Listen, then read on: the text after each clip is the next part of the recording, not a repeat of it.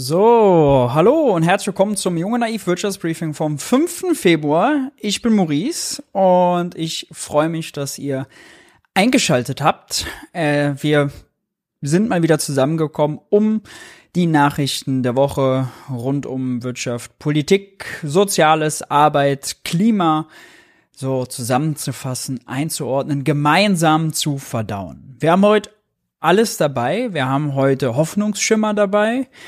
Wir haben heute dabei, gut, ich gebe zu, echte Aufregerthemen. Da warne ich euch vorher noch mal, schnallt euch besser an. Ich sag nur Thema Haushalt, ich sage nur Thema Bezahlkarte. Da müssen wir unbedingt doppelt und dreifach gesichert sein, damit ja keiner aus dem Sattel geht.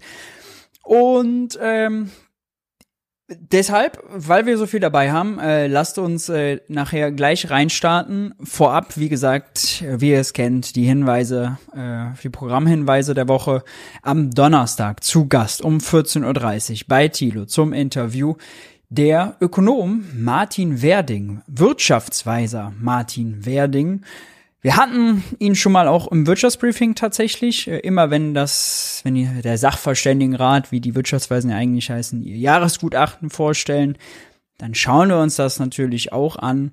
Und äh, da haben wir ihn auch schon mal kommentiert. Ihr könnt jetzt schon, wie ihr es kennt, im Jung und Naiv Forum Fragen einreichen für den Zuschauerpart nachher. Wer nochmal zurückguckt, vielleicht eine alte Wirtschaftsbriefingsfolge, um sich vorzubereiten, wird vielleicht auch den einen oder anderen Hinweis für eine kritische Frage schon finden, denn ich erinnere mich, äh, da gibt es das ein oder andere nachzuhaken. Ja. Ansonsten muss ich euch noch darauf hinweisen, dass nächsten Montag, schlechte Nachricht, Rosenmontag ist. Ihr wisst, ich bin Rheinländer, komme vom Niederrhein, Mönchengladbach. Da wird Karneval gefeiert. Das heißt, nächste Woche Montag muss das Wirtschaftsbriefing ausfallen. Äh, so wollt ihr mich nicht vor der Kamera sehen. Ja, da wird nichts zu briefen sein. Äh, von daher, das lassen wir mal lieber ausfallen. Wir sprechen uns dann in zwei Wochen wieder. Kostümtipps sind natürlich im äh, Chat für diejenigen, die live dabei sind, äh, absolut äh, wünschenswert und gern gesehen. Ja, äh, ich brauche noch ein bisschen Inspiration. Das heißt, wenn das Briefing ein Geben und Nehmen sein soll, dann haut gern mal äh, in den Chat, was ihr mir denn da so empfehlen könnt. Ja. Gut, ihr Lieben, damit äh, genug zum Einstieg. Wir gehen gleich zur Sache. Und zwar mit den guten Nachrichten. Schlechte kommen noch genug. Und zwar von der Tagesschau. Inflationsrate auf 2,9 Prozent gesunken. Ja, das erste Mal seit gefühlt zwei Jahren wieder unter dieser 3%-Marke. Das ist gut. Ja. Jetzt haben wir allerdings mal wieder den Klassiker. Ja, alle Überschriften lauten Inflationsrate gesunken. Das heißt aber nicht, dass die Preise gesunken sind. Ja, da sollte man sich nichts vormachen, denn tatsächlich sind die Preise gestiegen. Im Wirtschaftsjournalismus wird immer dieser zwölf Monats-Vergleich genommen, um dann zu sagen, ob die Inflation gesunken oder gefallen ist. Es ist äh, erstaunlich, dass die Inflationsrate trotzdem gesunken ist, weil die Ampel hat ja vieles teurer gemacht. Das liegt aber nur daran, dass im Vergleich zum Vorjahr, nämlich Januar 23 im Vergleich zum Dezember 22, die Preise damals so stark gestiegen waren. Da gab es einen großen Preisanstieg, deswegen sind wir jetzt im Vergleich relativ milde. Wenn man sich das mal genau anschaut, das Statistische Bundesamt liefert ja die Zahlen immer, dann äh, liegen wir zwar nur noch 2,9 Prozent über dem Vorjahresmonat, allerdings sind die Preise im letzten Monat um 0,2 Prozent gestiegen. Das liegt zum Beispiel daran, dass der CO2-Preis ja erhöht wurde, das schlägt durch beim Heizen, beim Tanken. Haben die höhere Mehrwertsteuer in der Gastro, das schlägt durch. Wir haben die Lkw-Maut, das schlägt durch. Also einige Themen, die durchschlagen Oh, das Ende der Energiepreisbremsen, auch davon sind einige betroffen. Nicht alle ja, und nicht Neukunden, weil die Marktpreise für Energie sind ja zum Glück nicht mehr so hoch. Interessant ist hier eine Analyse der Bundesbank. Ja, ähm, alles zusammen, also hier Mehrwertsteuer in der Gastro, CO2-Preis und so weiter, Ende der Energiepreisbremsen, hat die Inflationsrate um etwa 0,6 Prozentpunkte erhöht. Heißt, der Preisindex hätte noch niedriger ausfallen können. Die Inflationsrate hätte noch niedriger ausfallen können. Die Ampel hat sich mit dem Kürzungshaushalt, sagen wir mal Belastungshaushalt, um eine eigene Jubelmeldung gebracht. Ja, aber trotzdem äh, kein Grund nervös zu werden. Im Februar wird die Inflationsrate wahrscheinlich noch geringer ausfallen. Haben wir letzte Woche im Detail schon analysiert, denn vor einem Jahr sind die Preise vom Januar bis zum Februar äh, recht kräftig gestiegen. Wenn jetzt der Preisindex nur stabil bliebe im nächsten Monat, das heißt, wenn wir diese 0,2 Prozent zum Vormonat nochmal haben, geht der Jahresvergleich runter. Ja, also bei der Inflationsrate gute Nachrichten, keine Horrormeldungen mehr zu erwarten. Das ist gut. Hier haben wir eine Nachricht über die Steuereinnahmen, Bilanz für 23. Steuereinnahmen steigen leicht. Bund und Länder haben im vergangenen Jahr 1,8 Prozent mehr Steuern eingenommen als im Jahr zuvor. Das ist aber nur oberflächlich eine gute Nachricht, denn äh, das heißt natürlich zum einen, die Leute haben mehr gezahlt ja, an Steuern, aber die Inflationsrate ist deutlich stärker gestiegen als die Steuereinnahmen. Und das liegt an einem Grund. Die Wirtschaft ist geschrumpft. Die Wirtschaft ist um 0,3 Prozent zurückgegangen. Und äh, das sorgt natürlich dafür, wenn die Wirtschaft schlecht läuft, dass entsprechend auch es äh, weniger Steuereinnahmen gibt. Insofern äh, das nur oberflächlich eine gute Nachricht. Dem äh, Bundeshaushalt hilft das natürlich jetzt nicht mehr weiter. Der ist jetzt beschlossen. Äh, da ist der Sack zu. Kommen wir nachher zu.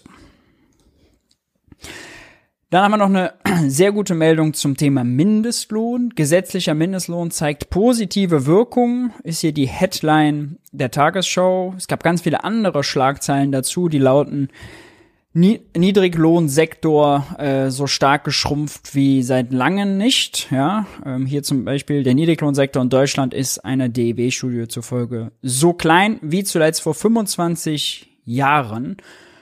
Wie kommt das? Ja, hier 22 ist nur noch in Anführungszeichen jeder sechste Beschäftigte, 15,2 Prozent zu Niedriglöhnen tätig. 2007 lag der Anteil noch bei 23,5 Prozent. Mitte der 2000er Jahre habe etwa ein Viertel der Beschäftigten zum Niedriglohn gearbeitet. Das sei auch im internationalen Vergleich viel gewesen. 96, da bin ich geboren, lag der Anteil bei rund 16 Prozent. Heißt, wir sind jetzt, ja, nach 27 Jahren, fast 28 Jahren zurück ungefähr äh, auf dem Wert, den wir 1996 hatten. Warum ist das in der Zwischenzeit hochgegangen? Ganz einfach. Gerhard Schröder, Rot-Grün, Agenda 2010, die haben Arbeit prekarisiert, ja, die haben äh, Minijobs, Midi-Jobs, Leiharbeit und so weiter ausgeweitet, haben die Löhne in Deutschland gedrückt und es war, ich meine, Gerhard Schröder hat sich dafür gefeiert, in Deutschland äh, zum größten Niedriglohnsektor in der Eurozone gemacht. Ah, Applaus, toll gemacht, SPD. Nein, äh, das ist natürlich äh, grausam. Warum geht das jetzt so schnell zurück? Ist das äh, eine Entwicklung, die jetzt irgendwie schon über mehrere Jahre geht? Nee, nee, nee, das nicht. Es ging tatsächlich recht schlagartig zurück. Das sieht man hier, wenn man beim Statistischen Bundesamt mal guckt. Ja, im April 21 war man noch bei 20,5 Prozent, im Juli 22 bei 19 Prozent und dann hier im Oktober 22 lag die Quote dann bei 15,2 Prozent. Äh, sechs Millionen Menschen, die eben äh, unter der Niedriglohnschwelle arbeiten. Was ist die Niedriglohnschwelle? Auch da informiert uns das Statistische Bundesamt. Da sehen wir hier im April 21, ja, war die Niedriglohnstelle bei 20,27 Euro. Im Oktober 22 bei 12,76 Euro. Und daran erkennt man auch schon, warum jetzt plötzlich es so eine drastische Senkung gab. Ja, wenn man mal, wenn man vergleicht, Mindestlohn und Niedriglohnschwelle, wie weit die im April 21 auseinanderlagen. Da hatten wir noch einen Mindestlohn von 9,50 Euro oder 9,60 Euro waren das, ja. Also fast drei Euro unter der Niedriglohnschwelle. Jetzt ist der Mindestlohn ja angehoben worden, dann im Oktober 22 auf äh, 12 Euro. Das hat ja der Respektkanzler uns im Wahlkampf versprochen und dann auch durchgezogen. So, und dadurch ist man an diese Niedriglohnschwelle heran und hat Leute darüber gestoßen. Ja, ähm, das war tatsächlich sehr erfolgreich, sehr gut. Sieh mal einer an, was so politisch festgesetzte Mindestlöhne erreichen können. Am Ende äh, ist es natürlich so, trotzdem, dass diese Kennzahl Niedriglohnsektor, ja, dass wir uns natürlich darüber freuen können. Andererseits ist es auch so, dass wenn der Medianlohn stagniert und wir uns das mal angucken, ja, 1841 im April 21, dann 19,14 Euro im Oktober 22, obwohl die Preise stark gestiegen waren, da merken wir auch, die unteren Löhne sind einfach an die Mitte herangerutscht, weil die Mitte stagniert hat. Ja. Oder deutlich langsamer zugelegt hat als die Inflation. Deswegen, also die Nachricht wird positiver verkauft, als sie am Ende ist. Muss man genau hinschauen, was das bedeutet, ja. Medianlöhne, da hat sich nicht so viel getan. Einmalige Anhebung beim Mindestlohn, die hat Leute darüber geschubst. Das ist gut, aber kein Grund für Konfetti. Dann gibt's noch eine Meldung von ähm, der Ölraffinerie Schwedt. Da haben wir vor einem Jahr oder so, glaube ich, hier zuletzt drüber gesprochen.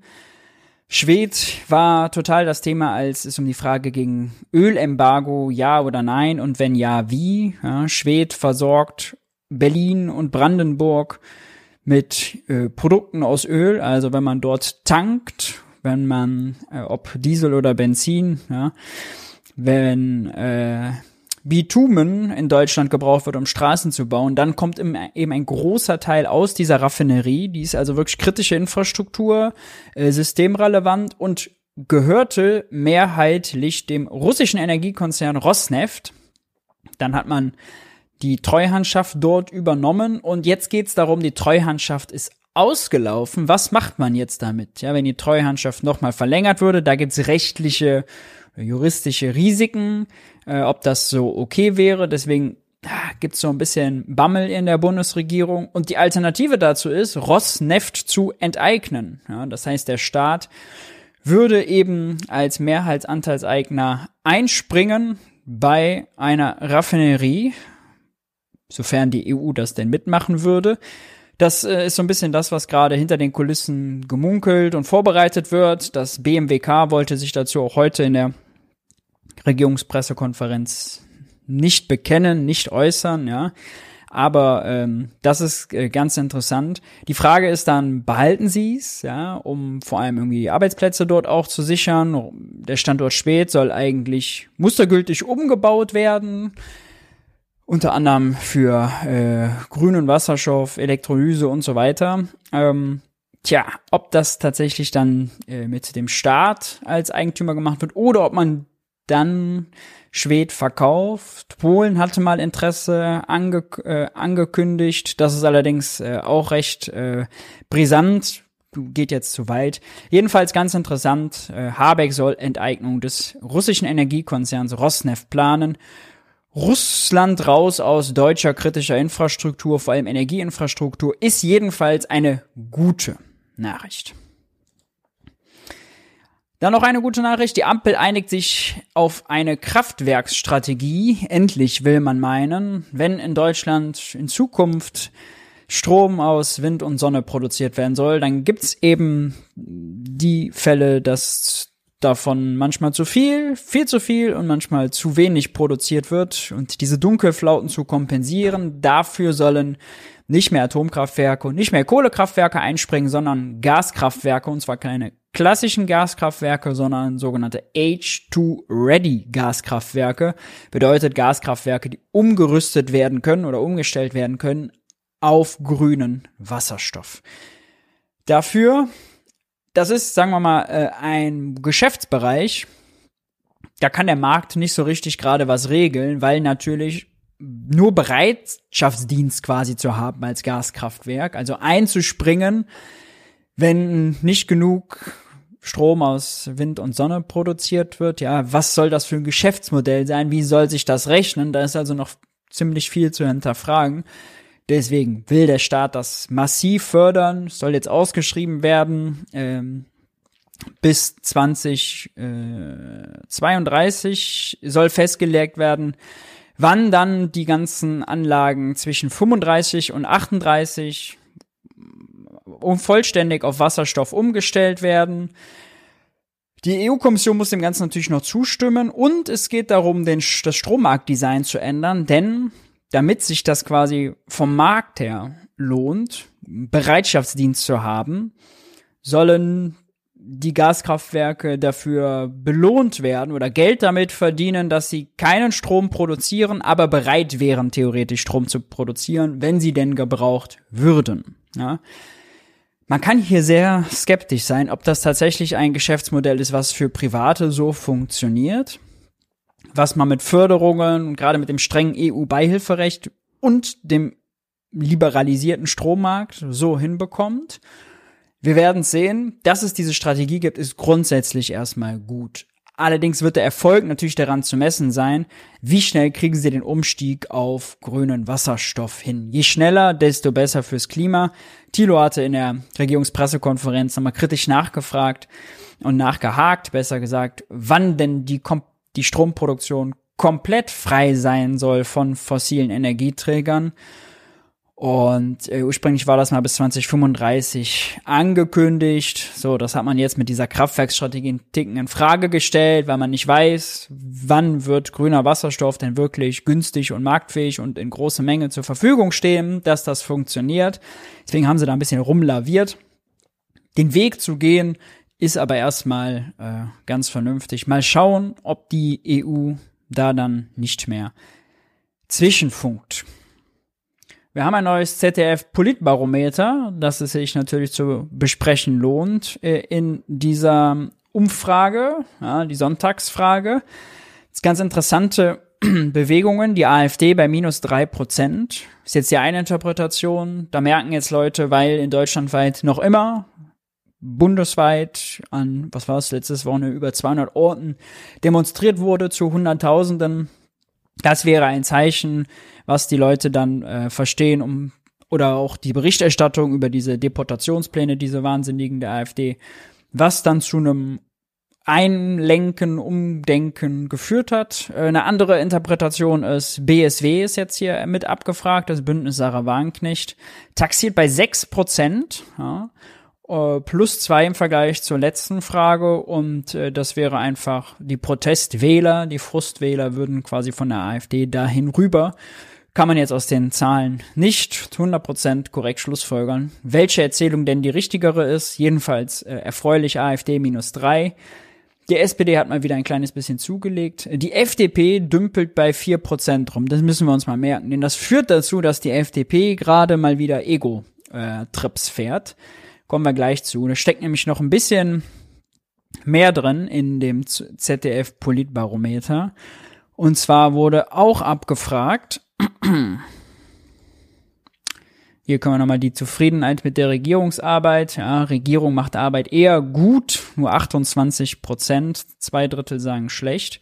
Aber die Frage ist ganz interessant. Dem Staat fehlt in den nächsten Jahren Geld. Wie sollen die fehlenden Mittel aufgebracht werden? Sind 58 Prozent für Ausgabenkürzungen, 13 Prozent für Steuererhöhungen, nur jeder Fünfte für mehr Schulden und jeder Zehnte ist ehrlich und sagt, weiß ich nicht. Solche Umfragen sind natürlich, für Leute haben sie da gefragt, 1300 Leute oder so, die sie angerufen haben.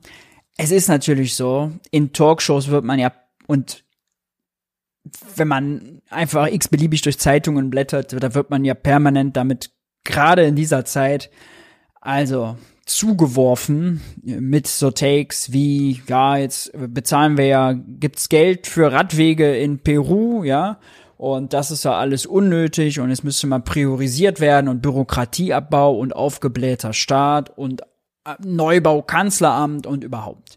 So, das heißt, diese Ausgabenkürzung ist natürlich was, was sich aus dieser öffentlichen Debatte für Leute, die einfach aus ihrer eigenen Lebensrealität, wie gehen sie mit ihrem eigenen Geld um, das projizieren auf den Staat und sagen, natürlich ist das das erste Mittel der Politik, die sollen sich mal beschränken, die sollen mal mit dem Geld auskommen, äh, was sie da zur Verfügung haben. Ja, das ist ja der Klassiker. Immerhin aber ein Fünftel für äh, mehr Schulden, ganz interessant, äh, recht mutig, ja, muss man ja schon sagen, äh, wenn man mal in Betracht nimmt, äh, wie verbreitet die schwäbische Hausfrau in Deutschland ist und dieses Narrativ und Mut machen kann vor allem diese Umfrage, soll die Schuldenbremse gelockert werden. 40 Prozent für Ja, 56 Prozent für Nein. Und noch spannender sind die kleinen Zahlen darunter. Plus 10, minus 8. Das ist nämlich die Differenz im Vergleich zu der Befragung im Dezember. Und jetzt haben 10 Prozentpunkte mehr, 10 Prozent der Leute mehr gesagt, ja, die Schuldenbremse soll gelockert werden. Ah, das ist ja wirklich mal eine erfreuliche Umfrage. Ja, echt gut. Scheinbar gibt's, dreht sich also so ein bisschen was im Diskurs. Wir hatten letzte Woche diesen Brandbrief von 50 Unternehmen an die Regierung nach dem Motto, trennt euch mal von eurer Ideologie, gibt mehr Geld aus, gibt uns mehr Planungssicherheit für Klimaneutralität und reformiert die Schuldenbremse, beziehungsweise Wortlaut war, entwickelt sie weiter, aber das ist natürlich damit gemeint. Ja, ähm, die Leute sehen vielleicht auch, oh, ja, die, die Ampel feiert sich dafür, die Schuldenbremse einzuhalten, hintergeht sie aber mit x Sondervermögen und ich muss jetzt die Zeche zahlen in der Gastro, beim Tanken, beim Heizen, ja, das, die machen das Leben teurer. Vielleicht kommt es auch daher. Das ist jedenfalls, äh, finde ich, eine sehr erfreuliche Nachricht gewesen. Ja, ähm, ich habe gesagt, wir müssen über die FDP reden. Die steht ja bei vier Prozent. Jetzt soll am 9. Februar das Lieferkettengesetz beziehungsweise die EU-Lieferkettenrichtlinie, äh, ist es, äh, glaube ich, korrekterweise, beschlossen werden. Es wird davon ausgegangen, dass es eine qualitative Mehrheit äh, gibt. So, es braucht keine Einstimmigkeit. Deutschland als die größte Volkswirtschaft der Eurozone, der Europäischen Union, wäre natürlich ein Symbol, dem zuzustimmen. Worum geht's? Naja, und große Unternehmen sollen da sich um ihre Lieferketten kümmern und schauen, Gibt es da Kinderarbeit oder nicht? Werden Umweltstandards eingehalten oder nicht? Und sind die Geschäftsmodelle kompatibel mit den Pariser Klimazielen? Das ganze Thema ist natürlich ins Rollen gekommen wegen diverser Skandale. Ja, ähm, insbesondere Kinderarbeit, schlechte Arbeitsbedingungen, einstürzende Fabrikhallen, äh, Chemikalien in Flüssen entsorgt, äh, in Bangladesch, in Indonesien, in China und, und, und. Diese ganzen Skandale. In Deutschland gibt es schon ein Lieferkettengesetz. Warum braucht es jetzt was Europäisches? Nun ja, das Europäische soll noch ein bisschen strenger sein und weitergehender. Zum Beispiel soll das, äh, das Deutsche greift ab, ab äh, Unternehmen mit 1000 Mitarbeitern, das Europäische soll die Grenze bei 500 Mitarbeitern und äh, 150 Millionen Euro Umsatz haben. Bei riskanten Branchen, Textil zum Beispiel, wo diese Kinderarbeit, dieser schlechte Arbeitsschutz, dieses Unterlaufen von Umweltstandards äh, eben sehr häufig gesehen wurde, da dann sogar nur mit 250 mit, ab 250 Mitarbeiter und 40 Millionen Euro Umsatz. Die FDP hat jetzt auf dem letzten Meter gesagt, nee, machen wir nicht mit. Ja, das heißt, die Ampel wird wahrscheinlich sich enthalten müssen und enthalten heißt so viel wie nein. Und das ist schon peinlich, ja, wenn die größte Volkswirtschaft äh, Europas äh, da eben nicht mitstimmt. Die Gründe der FDP sind, na klar, die Unternehmen haben da keinen Bock drauf. Ja, die ganzen Wirtschaftsverbände, die Arbeitgeberverbände klagen, dass ja zu viel Bürokratie und zu viel Klein-Klein und unkalkulierbare Rechtsrisiken, ja, weil es äh, zivilrechtlich äh, auch mit äh, Konsequenzen geahndet werden soll, wenn die eben nicht schauen und prüfen, gewisse Regelungen nicht einhalten, ja, keinen Menschenrechtsschutzbeauftragten haben, kein Risikomanagement äh, und so weiter. Und natürlich ist das durch die Bürokratie, da sagen die, oh nein. Und Christian Lindner mit der FDP bei vier Prozent will sich bei denen anschmiegen, hat jetzt zuletzt diesen Brandbrief bekommen mit der Schuldenbremse, kann er bei denen nicht punkten. Also jetzt, ja, der lapidare Versuch, damit zu punkten. Also ich find's wirklich erbärmlich, muss ich mal so ganz klar sagen, ja, weil hier geht's, äh, natürlich kann man jetzt nochmal im Klein-Klein gucken, welche Berichtspflichten sind irgendwie wirklich notwendig und welche nicht. Aber die große Botschaft ist doch hier, wir wollen Wandel durch Handel auch ernst nehmen und äh, quasi und wenn, wenn wir Geschäfte machen mit anderen Ländern, wenn wir Lieferketten haben in anderen Ländern, wo wir davon profitieren, dass Löhne niedriger sind zum Beispiel, ja, dann wollen wir doch, dass wenigstens die Standards eingehalten werden. Und jetzt gegen Kinderarbeit einzuwerfen, das ist zu bürokratisch, das zu kontrollieren, wenn man es mal darauf runterdampft, das ist ja wirklich zynisch. Ja. Äh, dann kommt noch das Argument, ja, aber es gibt schon Unternehmen, die investieren dann nicht mehr, weil das ist denen zu viel Bohai. Also jetzt mal ehrlich, ein Unternehmen, was 150 Millionen Euro Umsatz macht, wird diese Vorgaben schon einhalten können. Da wird es schon jemanden geben, der aber mal drauf gucken kann. Ja. Und es ist ja sowieso so, man fliegt sowieso hin und guckt sich die Fabriken äh, der Zulieferbetriebe etc. auch mal an. Wer das nicht macht, ja, das ist absolutes, absoluter Standard und Usus im internationalen Handel. Äh, von daher, ja, wirklich ein ideologisches Nein. Ähm, morgen soll es nochmal im Bund oder am siebten, zweiten, das ist am Mittwoch, genau, soll es nochmal im Bundeskabinett besprochen werden. Aber es ist äh, ja davon auszugehen, dass die FDP mal wieder ja ihr eigenes Süppchen kocht, wie schon beim Verbrenner aus. Da sind sie ja auch in letzter Minute dazwischen gegrätscht und Deutschland äh, in der EU blamieren. Ja. Tja, kann man nur sagen, die armen Kinder. In Paris äh, ist am Wochenende eine Abstimmung äh, durchgeführt worden mit den äh, Einwohnern Paris. Äh, kommunale Pariser Verwaltung, genau, ist quasi die Kommune, wenn man so will, äh, hat ihre Einwohner befragt, ob denn die Parkgebühren für SUVs verdreifacht werden sollen. Von 6 Euro auf 18 Euro die Stunde in Innenstadtbezirken, in Außenbezirken von 4 auf 12 Euro die Stunde. E-Autos dürfen noch ein bisschen größer sein.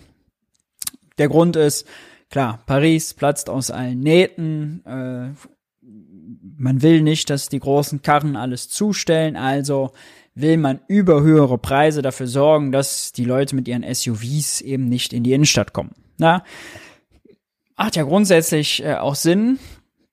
Jetzt gibt's allerdings äh, in der Öko-Blase ziemlich viele, die das total hochhypen und sagen, oh, das muss jetzt in jeder deutschen Stadt durchgeführt werden und und und.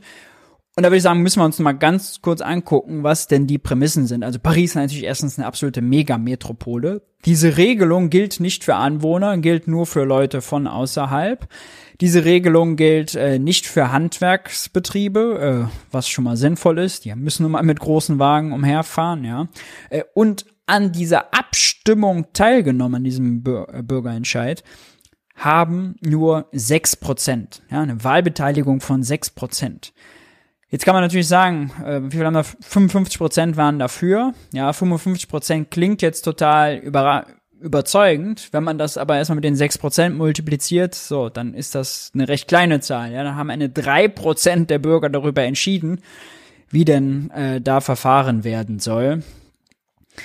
Ja, äh, grundsätzlich gilt, wir müssen äh, Parkraum anders bewirtschaften, äh, wenn wir mehr Platz für Bus und Bahn und Straßenbahn und Fahrrad haben wollen. Äh, das ist völlig klar. Ob man mit höheren Parkgebühren für SUVs damit auch Erfolg hat, ähm, ob der Preismechanismus da wirklich wird, wirkt, würde ich sagen, beobachten wir einfach mal und schauen dann weiter. Dann gab es am Wochenende mal wieder große Proteste in deutschen Fußballstadien. Jetzt mittlerweile schon wochenlang. Ganz oder das Highlight war jetzt, dass das Spiel, das Topspiel der zweiten Liga, Hertha BSC gegen Hamburger SV, bis zu einer halben Stunde unterbrochen wurde, weil die Fans lauter Tennisbälle die ganze Zeit aufs Spielfeld geworfen haben. Sonst war der Protest immer eher so, ersten zwölf Minuten schweigen die Fanlager beider Seiten, symbolisch für den zwölften Mann, den die Fans sind.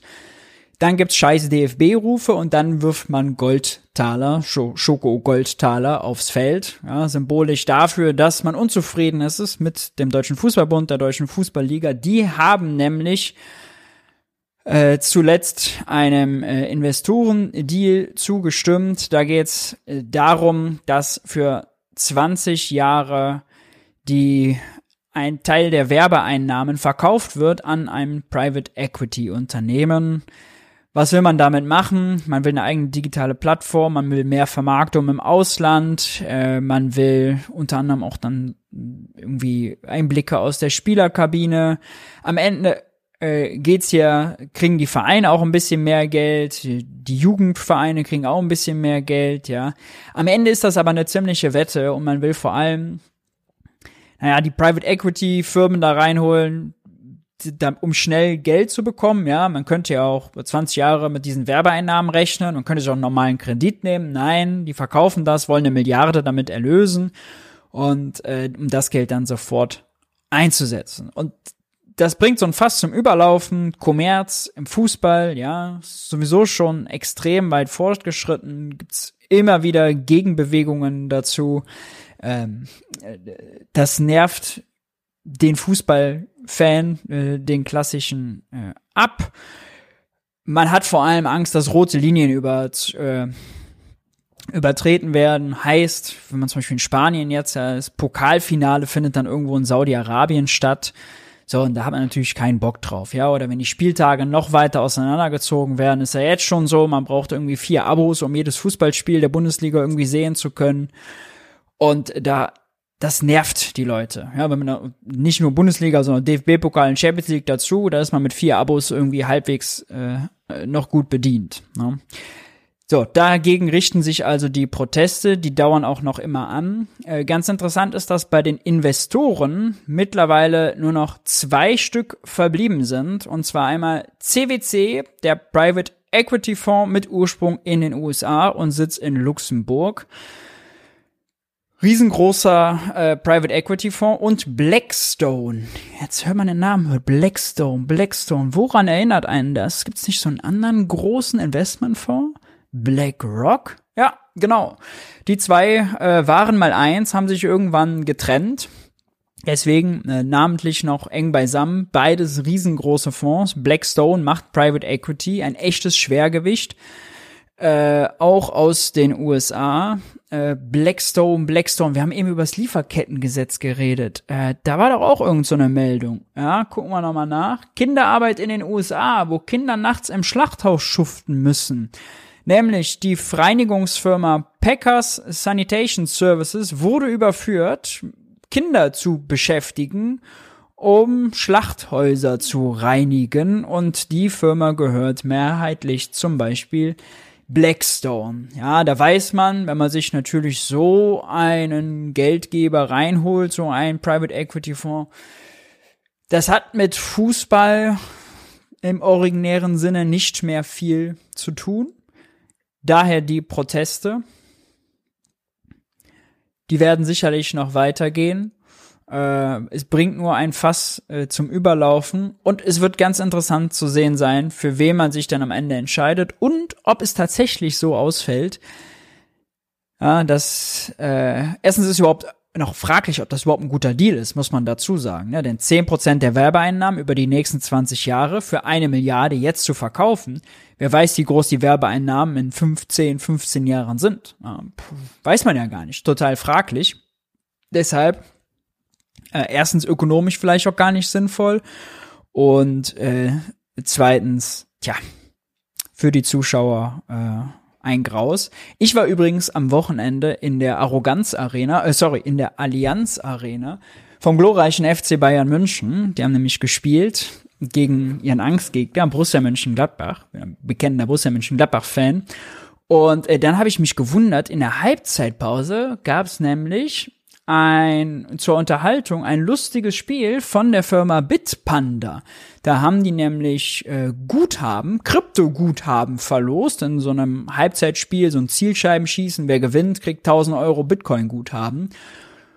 Die ganzen 15 Minuten in der Halbzeit wurden die Leute mit diesem nervigen Kryptogedöns vollgelabert. Bayern hat hier eine Kooperation abgeschlossen, auch jüngst. FC Bayern und Bitpanda bis 2026. Ja. Der Vorstandsvorsitzende des Bayern sagt dazu, Bitpanda steht für Qualität und eine langfristige Perspektive. Zudem ist Bitpanda wie der FC Bayern München Marktführer in seinem Bereich. So, der FC Bayern München macht also im ausverkauften Haus vor 80.000 Leuten Werbung für Bitcoin. Ja, oder lässt, besser gesagt, dort Werbung für Bitcoin machen. Da blutet natürlich mein Herz des finanziellen Verbraucherschutzes. Da waren dann so Statements dabei wie äh, da bei Bitpanda erstklassig investieren, ja, irgendwie auch kostengünstig und machen sie sich schlau und haben sie schon, dann gab's da wurde dann auch so Zuschauerfragen gestellt an die Mitspiel, an die, äh, an die Spieler, die da dieses äh, Gewinnspiel gemacht haben. wo steht denn gerade der Bitcoin-Kurs, ja, und wie ist der gestiegen und überhaupt. Also wirklich äh, fürchterlich. Vor allem, wenn man sich anguckt, ja, wie der Bitcoin-Kurs verlaufen ist, was hinter Bitcoin steckt, äh, dass Bitcoin äh, also ein irres Spekulationsobjekt ist, ja, äh, wer politisch vor allem hinter Bitcoin steckt, dass das sehr eng verbunden ist mit einer libertären rechten Blase, die dahinter den Traum verfolgen, jetzt auch mit Venezuela, mit äh, dem äh, El Salvador, sorry, mit äh, dem neu gewählten Präsidenten, ja, äh, wiedererwählten Präsidenten Bukele, der da irgendwie darauf wettet, die Schulden des Landes in US-Dollar äh, wegzuwetten, indem er in Bitcoin investiert. Also, äh, und den Traum dahinter verfolgt, eben ja, die Währung unabhängig zu machen vom Staat etc. Wirklich gruselig. Beim Bayer darf es allerdings nicht wundern, denn also äh, Bayern hat ja auch äh, genug Deals mit Katar gemacht. Ja, gut, wissen wir auch. Brauchen wir mit Moral nicht mehr zu kommen. Äh, das fand ich passt jetzt allerdings äh, entsprechend dazu. Sehr schräge Entwicklung im Fußball. So viel zum Bericht aus der Arroganz Arena. Und die müssen natürlich, ja, passend dazu, wenn man schon ganze Werbe, die ganze Halbzeitpause nur Bitpanda laufen lässt, äh, weil die eigenen Fans schon fast nur noch Zuschauer sind und kaum ein, ein, Lied vernünftig auf die Kette kriegen, ist da ganze Zeit die Musik so laut, dass man mit einem Hörsturz da rauskommt und denkt, man wäre schon auf einer Karnevalssitzung. Naja. Jetzt zum richtigen ersten großen Aufregerthema. Bezahlkarten. 14 Bundesländer haben sich geeinigt, eigentlich alle 16. Die Bayern wollen natürlich mit Mecklenburg-Vorpommern wieder ihren eigenen Weg gehen. Es soll demnächst eine Bezahlkarte für Asylbewerber geben. Da hat man sich schon im November letzten Jahres drauf geeinigt. Die Ampel und Scholz fanden das auch ganz toll. Ja, jetzt haben die Ministerpräsidenten sich getroffen und äh, das Ding eben festgemacht, soll bundeseinheitliche Standards geben. Allerdings darf dann jedes Land noch selber entscheiden, wo diese Karte zum Beispiel gilt und für was. Allerdings klar ist, damit sollen nur Gelder nach dem Asylbewerberleistungsgesetz ausgeschüttet werden und auch nur ein Teil. Ja, also Asylbewerberleistungsgesetz sind jetzt zum Jahreswechsel 460 äh, Euro pro erwachsene Person. Wenn sie alleine ist, weniger, wenn es ein Paar ist, weniger, wenn es Kinder sind, äh, entsprechend. Und äh, noch abhängig davon, ob man in der Unterkunft ist oder nicht, ja, fallen die Beträge eh kleiner aus, dann gibt's manchmal eh schon noch Taschengeld. Aber davon soll jetzt ein Teil als Bezahlkarte äh, ausgeschüttet werden und man verspricht sich damit, ja, äh, Schutz hier mit der Einführung der Bezahlkarten senken wir den Verwaltungsaufwand bei den Kommunen. Hahaha. Ha, ha. Als wäre Bargeld nicht einfacher als diese olle Bezahlkarte. Unterbinden die Möglichkeit, Geld aus staatlicher Unterstützung in die Herkunftsländer zu überweisen. Den Punkt werken wir uns mal. Und bekämpfen dadurch die menschenverachtende Schlepperkriminalität, Kriminalität, sagte Boris Rhein.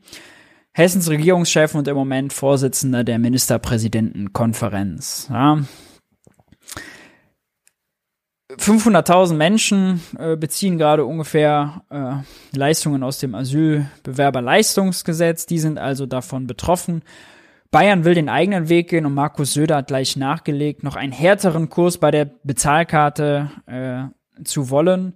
Während die Karte woanders erst ausgeschrieben wird, starten wir schon in einem Monat die Tests. Die Bayern-Karte soll sie dann heißen, soll deutlich weniger Bargeldabhebung ermöglichen als in anderen Ländern vorgesehen.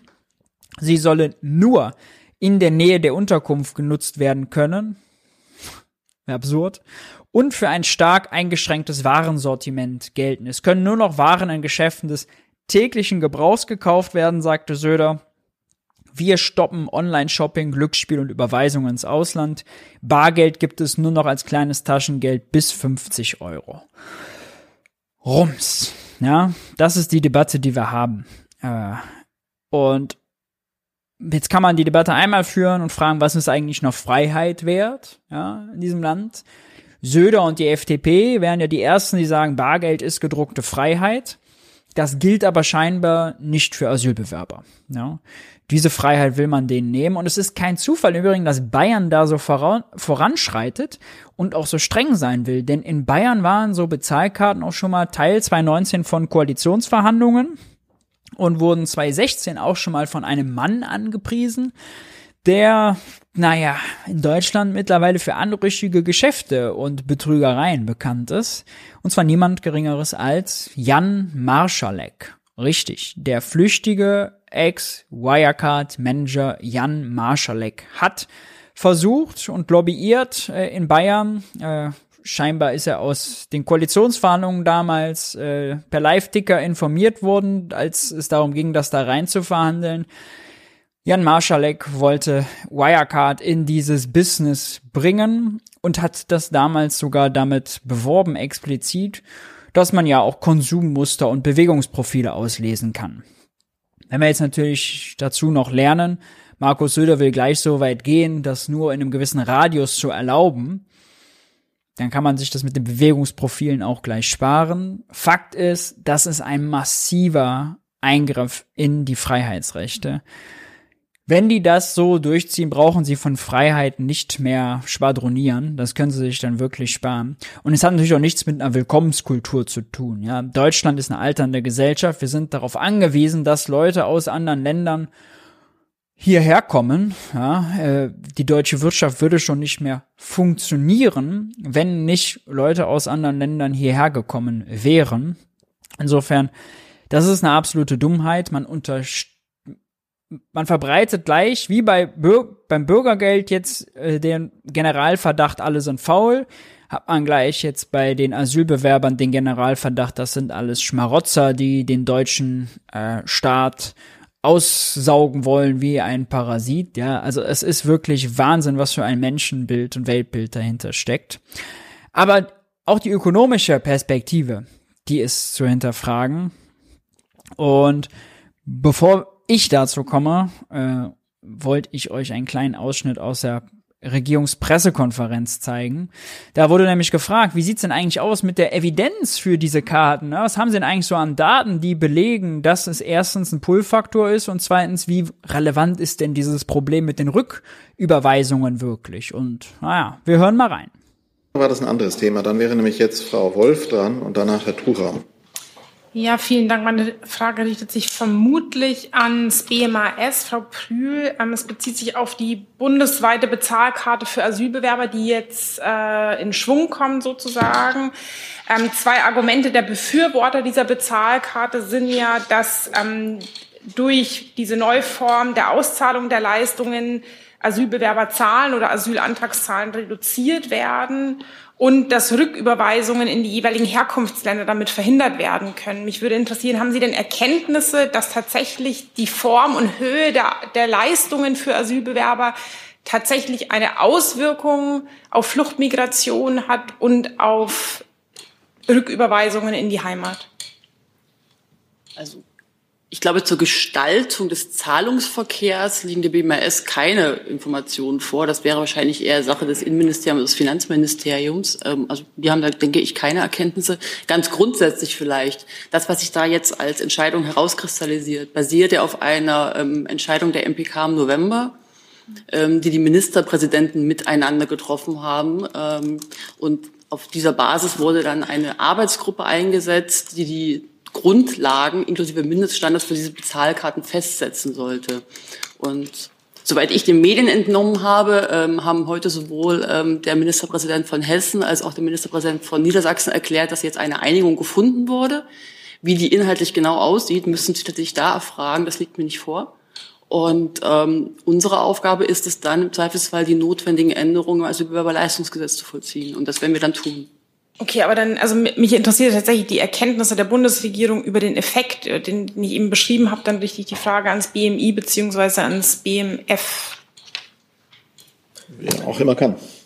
Also mir liegen dazu auch keine Erkenntnisse vor, ähm, insbesondere zu diesen Zahlungstransaktionen. Ich weiß nicht, ob die Kollegin Aber da muss ich vielleicht noch mal was kurz, äh, noch mal kurz nachhaken, weil in dem Beschluss der MPK vom 6. November, auf den Sie jetzt verwiesen haben, da wird zur Begründung, wieso man diese ähm, Bezahlkarte einführen will, ja unter anderem genannt, dass man damit irreguläre Migration zurückdrängen könne und dass man verhindern könne, dass dadurch Rücküberweisungen in die Heimat getätigt werden können. Wenn das als Begründung für die Bezahlkarte äh, herangezogen wird, muss es ja Erkenntnisse darüber geben, dass es diesen Effekt gibt. Und diese Erkenntnisse würden mich interessieren. Worauf beruht das? Das Finanzministerium Der Blick gerade. Ja. Schaut noch mal genau hin. Ja, kann man einfrieren? Das ist alles, was die Ampel dazu zu sagen hat. Ja, finde ich sinnbildlich. Ja, Evidenz für die Bezahlkarte, das. Na, das. Genau das. Nichts, weniger als nichts. Es ist erbärmlich. Das Finanzministerium kann was sagen? Oder auch Frau Hoffmann. Also ich kann da jetzt eigentlich nicht viel ergänzen. Wie gesagt, es geht auf einen MPK-Beschluss Es wurde schon nichts gesagt, aber man kann auch nichts ergänzen. vom letzten Herbst zurück. Ähm, die Länder sind jetzt an der Umsetzung und das ist das, was ich Ihnen jetzt dazu noch ergänzen Okay, kann. dann Frau Hoffmann, also der Kanzler hat ihm ja auch zugestimmt oder das befürwortet?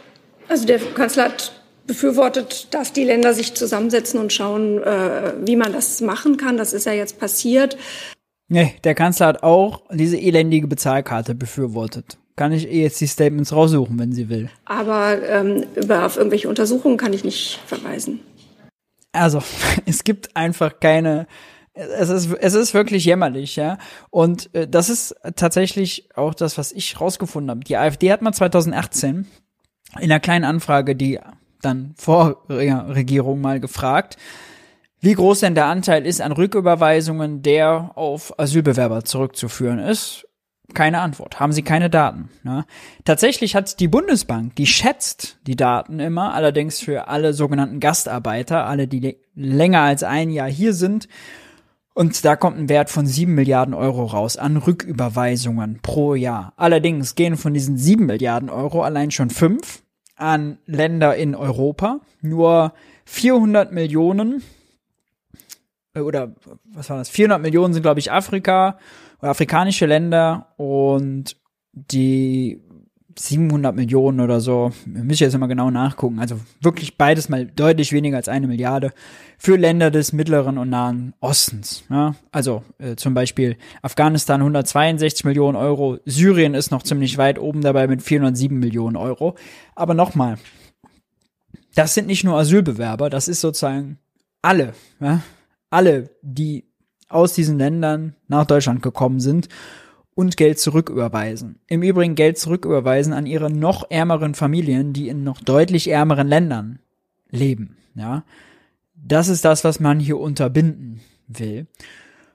Und wenn man mal diese Zahlen nimmt, ja, und guckt, okay, vom Asylbewerberleistungsgesetz, das ist eh schon unterm Existenzminimum, ist eh schon weniger als Bürgergeld. Da kann man nicht viel von wegnehmen, wenn man in Deutschland halbwegs klarkommen will. Die meisten, die dann zum Beispiel in Unterkünften oder so untergebracht sind, kriegen auch gar nicht den vollen Satz. Davon kann gar kein relevant, relevanter Teil zu Rücküberweisungen führen. Ja. Die Bundesregierung hat die Zahlen nicht, weil sie ihr auch peinlich wäre, weil sie lächerlich klein wäre und weil man dann vor allem merken würde, oh, die ganzen Bürokratiekosten, diese Karte einzuführen, ja, diese Freiheitseinschränkungen, diese Benachteiligung für zum Beispiel kleine lokale Lädchen, die, wo dann die Karte nicht funktioniert. All das sind diese paar Millionchen, die man an Rücküberweisungen an noch ärmere, nochmal, noch ärmere Menschen, noch ärmere Familien unterbindet. Einfach nicht wert. Das wäre das Ergebnis. Ja. Es, also, es ist äh, wirklich zum Mäusemelken. Es gibt noch ein interessantes äh, Zitat von dieser Dame hier, Maria Brandt, 77, ehrenamtliche Asylberaterin und kennt die geplante Bezahlkarte für Asylbewerber bereits aus dem bayerischen Erding. Sie sagt dazu Folgendes, ich zitiere, die Bezahlkarte ist eine Katastrophe. Bei uns in Erding gab es bereits für Asylbewerber von 2016 bis 20 äh, gab es sie bereits für Asylbewerber von 2016 bis 2020 und sie war anfangs so konzipiert, dass man keinen Cent bar abholen konnte. Die Menschen hatten kein Geld für Telefon- oder Busfahrkarten und konnten in der Schule kein Pausensemmel kaufen. Die Karte sollte einer EC-Karte ähneln, funktionierte aber oft nicht. Für die Betroffenen war das an der Kasse unendlich unangenehm, wenn die Warteschlange hinter ihnen immer länger wurde.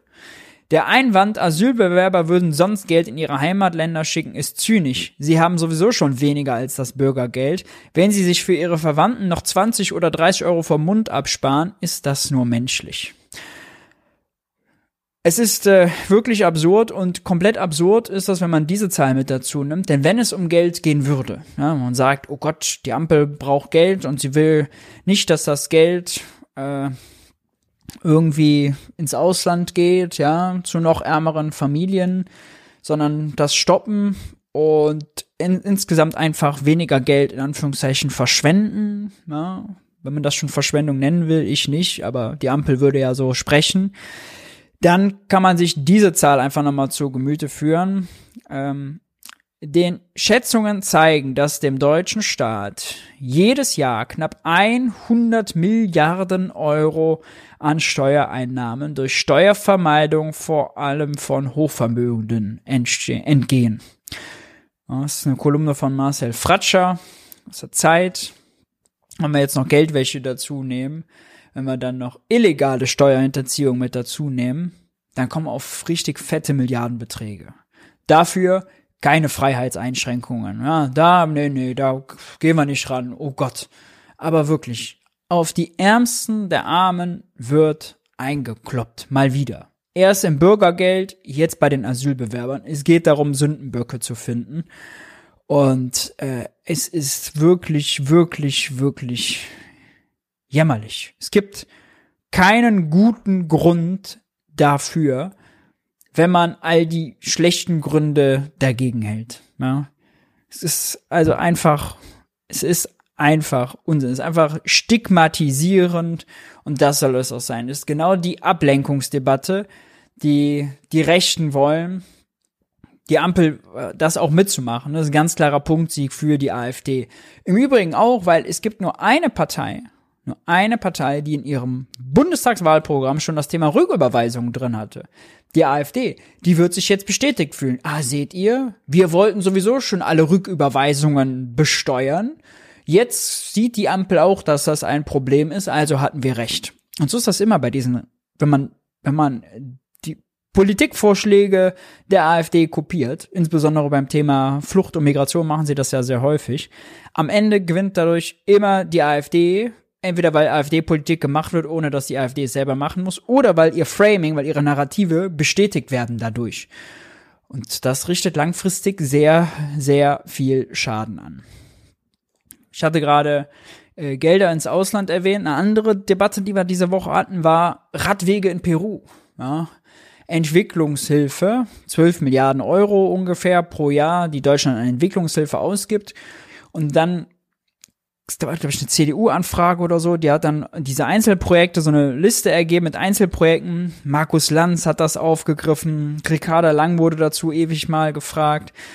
Äh, und dann auf einmal war in rechten Diskursen, ey, es kann doch nicht sein, in Deutschland sind die Brücken kaputt und wir finanzieren Radwege in Peru. Und dann sollten irgendwie 300 Millionen dafür ausgegeben werden. Erstens, ja, Deutschland finanziert Verkehrsinfrastrukturprojekte in der Welt, weil Klimaneutralität nur global zu erreichen ist. Das als Teil von Entwicklungshilfe ist sehr sinnvoll und sehr notwendig. In diesem konkreten Fall mit den Radwegen stimmt das allerdings noch nicht mal.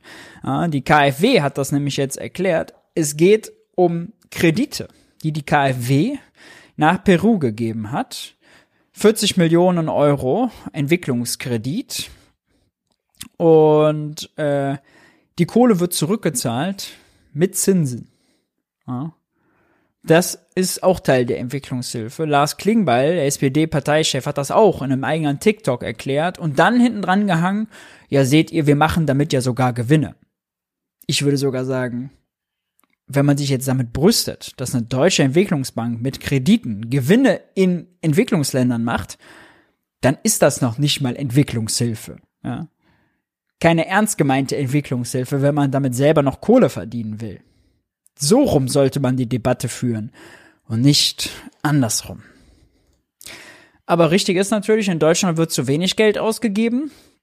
Das kann man wiederum nicht leugnen. Zum Beispiel bei der Bahn. Es gab diese Meldung diese Woche. Wegen Haushaltskürzungen sind die Neubaubahne, Neubaupläne der Bahn weitgehend gestoppt? Fragezeichen. Die Sparmaßnahmen werden demnach den Personenverkehr und vor allem den Güterverkehr hart treffen. Das gehe aus einer Aufstellung der Bahnnetzgesellschaft Infrago hervor, so Reuters und der Spiegel. Dem Magazin zufolge sind von rund 40 Milliarden Euro, die der Bund der Bahn zugesagt hat, noch 27 Milliarden übrig. 13 Milliarden weniger. Diese 27 sollen nun hauptsächlich in den Bestand fließen. Für Ausbauprojekte fehle das Geld. Wegen der Haushaltsunsicherheit bedürfe es einer kurzfristigen Priorisierung der Infrastrukturmaßnahmen.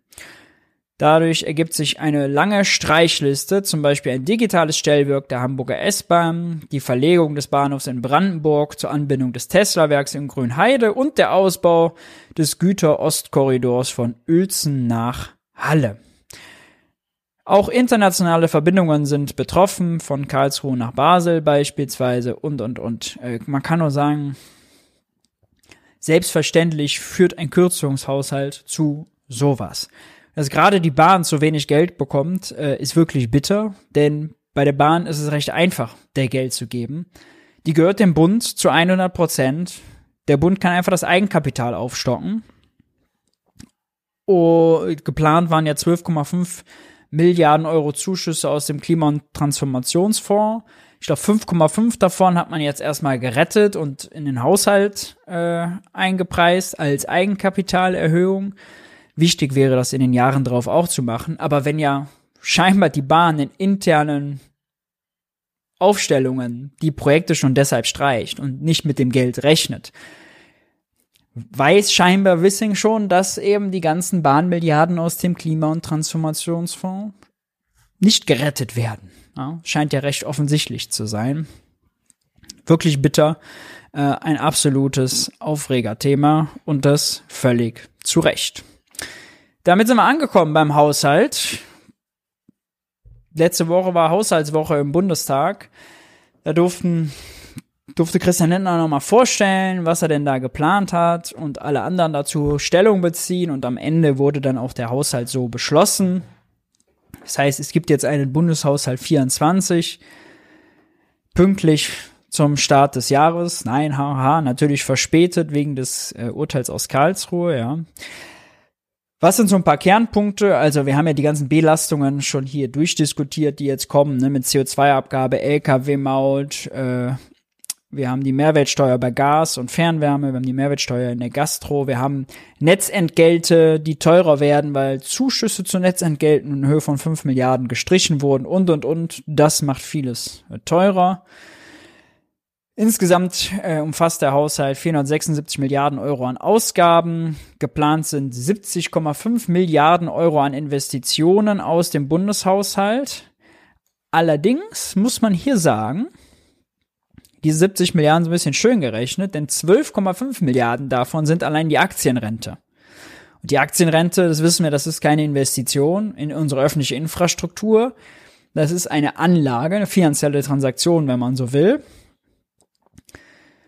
Das ist aber keine Investition im äh, ganz klassischen Sinne. Äh, 39 Milliarden Euro an Neuverschuldung sind geplant, Schuldenbremsen konform, weil die Wirtschaft so schlecht läuft, ja, zuletzt geschrumpft äh, und die Konjunkturkomponente so negativ ist, sind eben mehr Schulden erlaubt.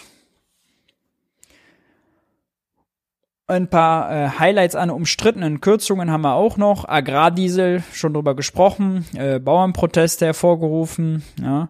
Äh, es gibt aber auch noch äh, andere Sachen. Äh, die Ticketsteuer für Flughäfen wird erhöht. Wir haben äh, Streichungen beim Bürgergeld, die sollen 150 Millionen Euro bringen. Das ist diese Maximalsanktion für zwei Monate. Es gibt aber auch die keine Förderung mehr für E-Autos. Die E-Auto-Prämie ist ausgelaufen. Es entfällt ein Förderprogramm für Fahr Fahrradparkhäuser an Bahnhöfen. Eigentlich ein sehr sinnvolles Projekt, ja, wenn man mehr Leute dahin bringen will, die Verkehrsmittel alle miteinander verknüpfen möchte. Den Radverkehr wird generell gekürzt. Äh, außerdem soll bei Entwicklungszusammenarbeit gekürzt werden, bei Zuschüssen für die Netzentgelte äh, und für Trassenpreise. Also lauter Kürzungen, wohin man sieht. Ob das allerdings ein Sparhaushalt ist, wollte die Bundesregierung nicht so richtig beantworten. Das hat Thilo nämlich heute nachgefragt in der Regierungspressekonferenz und wir hören mal, was der Pressesprecher aus dem BMF dazu sagt. Zu versuchen, Herr Jung? Ja, Herr Eupen, eine Verständnisfrage, warum Sie gegen den Begriff Spardoktrin sind. Also der Minister hat ja seine Devise ausgegeben, äh, zu sparen, statt neue Schulden zu machen. Jetzt im Haushalt 24, im Haushalt 25. Was haben Sie denn gegen das Wort Spardoktrin, wenn genau das der, der Fall ist? Er lässt ja überall kürzen. Danke, dass äh, Sie mir die Gelegenheit zur Klarstellung geben. Ich habe nicht widersprochen, dass es einen Bedarf an Einsparungen gegeben hat. Ich habe aber auch gesagt, dass es die Notwendigkeit gibt, mit den zur Verfügung stehenden Mitteln Prioritäten zu setzen. Und deshalb ist der Begriff reine Spardoktrin an dieser Stelle falsch. Ja, Sie meinten ja nicht Spardoktrin, sondern Gestaltungshaushalt. Und da würde man ja äh, eher denken, gestalten lässt sich mit neuen Schulden machen und nicht mit kürzen.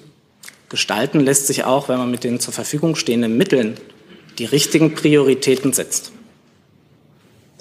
Gibt es noch weitere Versuche zu diesem Thema. Dann ja, das ist so ein bisschen so, ne, als würde man ein schönes Bild malen wollen und äh, sich vorher, weiß nicht, die Finger mit äh, Sekundenkleber aneinander klebt. Ja, dann hat man auch danach mehr Gestaltungsspielraum. Dann ist das, äh, das ist so ein bisschen das, was äh, die Ampel hier natürlich macht. Redet sich das alles schön. Das ist also äh, schwer zu ertragen. Immerhin kann man ja sagen, äh, gibt's nach ist innerhalb dieser ganzen Debatte noch ein recht guter Vorschlag aufgekommen, nämlich von Robert Habeck. Robert Habeck hat in den Haushaltsberatungen vorgeschlagen, ein Sondervermögen einzurichten zur Entlastung von Firmen. Und das hat er wie folgt begründet. Wir hören es uns mal an. so viele Krisen in den letzten Jahren, auch in den letzten Monaten überstanden. Wegen der Kraft und der Vielfalt des Landes, weil so viele mitgemacht haben. Und lassen Sie mich deswegen nur abschließend in diesem Sinne und weil ich weiß, wie viele Abgeordnete aus Ihren Reihen mich bitten, mehr Subventionen in Ihre Kreise, in Ihre Unternehmen zu geben, einen Vorschlag machen zu das war übrigens äh, eine lustige Anekdote aus der Rede. Habeck hat der CDU vorgeworfen, die würden ja immer seine Projekte aus dem Klima- und Transformationsfonds äh, sich darüber so beschweren und darüber meckern. Dabei gibt es ganz viele CDU-Abgeordnete. Bei im Wirtschaftsministerium würden sich die Briefe stapeln, die darum betteln, dass denn Teile davon, von diesen Subventionen, Zuschüssen, was auch immer, in deren Wahlkreis fließen. Ja, ganz lustig. Zum Elefanten, der im Raum steht. Es, alle diskutieren über die Schuldenbremse. Die Wirtschaftsunternehmen fordern sie ein. Die Zentralbank spricht darüber, dass Deutschland ein Problem hat. Die Banken wollen es, die Unternehmen, der Wissenschaft, der Sachverständigenbeirat der Bundesregierung. Wir halten uns an den Koalitionsvertrag. Ich weiß natürlich, dass eine Diskussion über die Schuldenbremse in den derzeitigen Möglichkeiten nicht richtig ist. Aber es gibt vielleicht einen Weg, in diesem Sinne zusammenzukommen. Was wäre, wenn wir ein Sondervermögen einführen würden, um die strukturellen Probleme zu lösen, das dann ausgezahlt wird mit dem, was die Unternehmen zu Recht wollen, nämlich über Tax Credits, Steuervergünstigung, steuerliche Abschreibungsmöglichkeiten zu schaffen. Das ist das, was ich höre aus der Wirtschaft, von der Opposition, von den Liberalen. Ein, Wir ein Wirtschaftschancengesetz mal zehn, vielleicht mal 50, um dieses Land nach vorne zu bringen. Was wir dazu brauchen, ist ein gemeinsames Gespräch. Um das bitte ich und zu dem lade ich ein. Danke. Ja, sehr interessant. Es gab ja diese Forderung, dieser Brandbrief von den 50 Unternehmen. Äh, darauf hat sich Habeck so ein bisschen bezogen und äh, Clemens Fuß gemeinsam mit Michael Hüter und Jens Südekum haben Ökonomen, drei Ökonomen, entlang des gesamten politischen Spektrums, was sagen wir mal Mitte bis Mitte rechts, ja, SPD bis FDP so ein bisschen spiegeln die wieder Die haben den Vorschlag gemacht, eben auch ein großes Sondervermögen für Infrastrukturinvestitionen zu machen. Habeck sagt jetzt hier, lasst uns ein Sondervermögen machen für Steuerentlastungen für Firmen. Das ist ein bisschen komisch, weil typischerweise macht man Sondervermögen für Ausgaben. Steuersenkungen sind aber ja keine Ausgaben, sind weniger Einnahmen. Dafür ein Sondervermögen zu machen, ein bisschen schräg.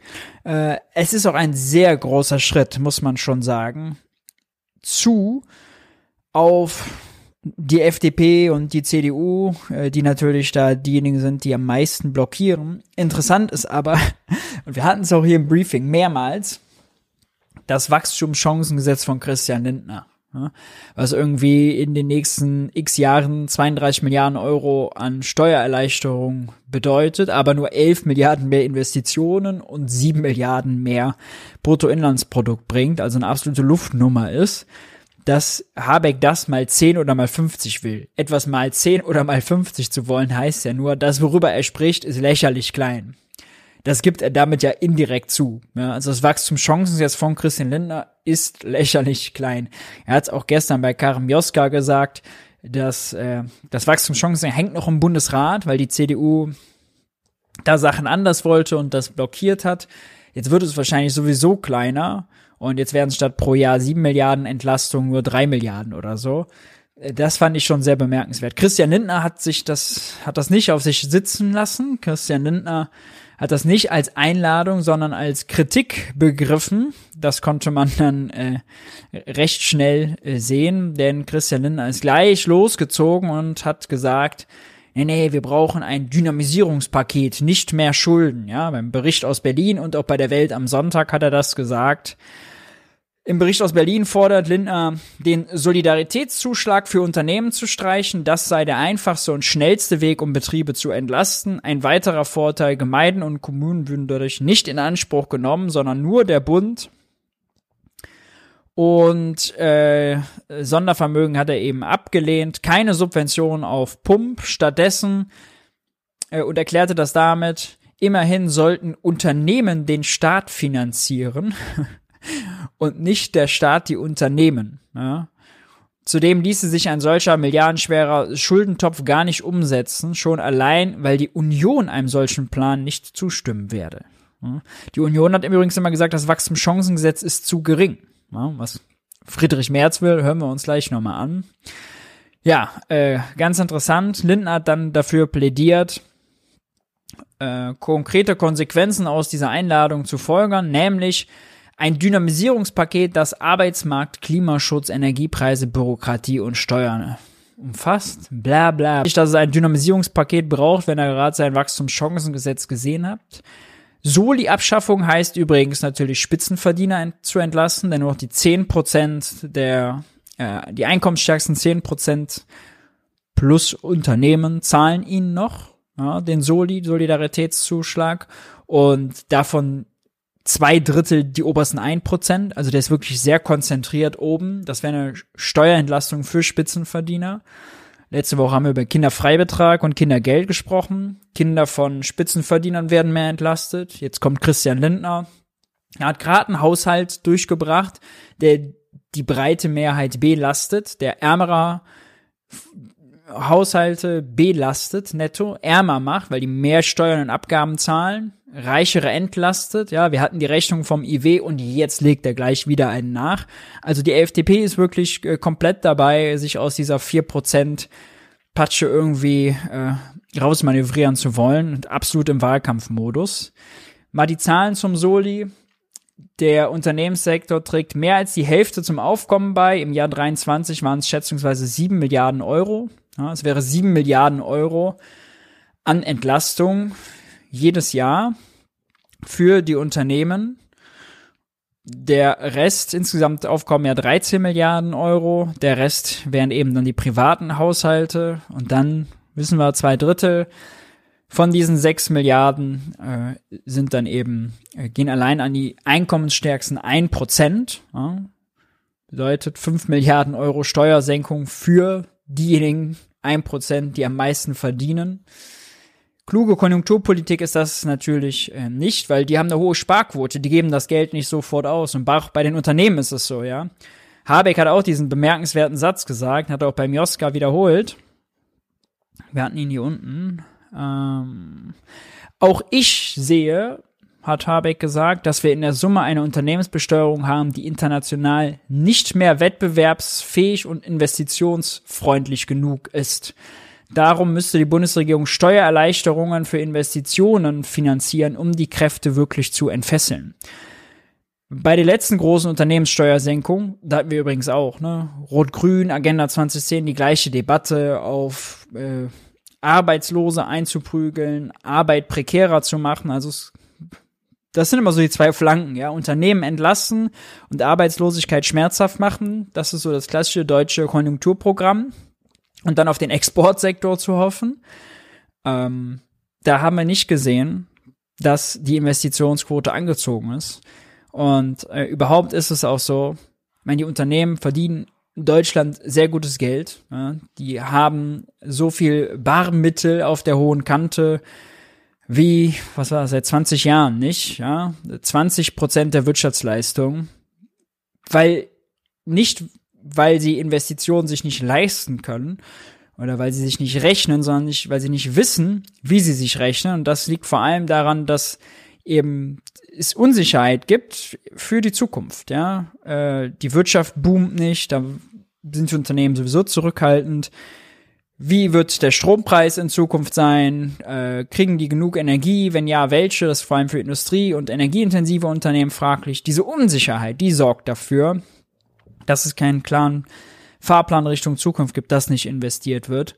Viel mehr als ein Prozentpünktchen mehr Unternehmenssteuer oder weniger. Ja, auch viel mehr als ein Prozentpünktchen mehr Zins oder weniger. Das ist alles äh, Popanz. Ja. Die SPD hat sich dann auch eingemischt äh, in die ganze Debatte und äh, einen Vorschlag gemacht. Bei dem musste ich wirklich heute Morgen, ich hatte zwei Kaffee schon intus, das war ein Fehler, wirklich an mich halten. Und zwar kommt der Vorschlag von der SPD-Fraktionsvorsitzenden, stellvertretenden Fraktionsvorsitzenden, ich hatte mich gerade schon selbst gewundert, Ver Verena Huberts, ja, hier im Bild. Und äh, sie hat gesagt, sie findet es wichtig, neue Wege zu prüfen, die zwischen Steuern erhöhen und Schulden machen lägen. Und deswegen haben wir uns als SPD sowohl als Fraktion als auch Partei für einen Staatsfonds, also einen sogenannten Deutschlandfonds ausgesprochen, der auch nochmal massiv privates Kapital über eine Kapitalsammelstelle heben kann. Da muss man sich, das muss man sich mal auf sich wirken lassen, um wirklich zu verstehen, was damit gemeint ist.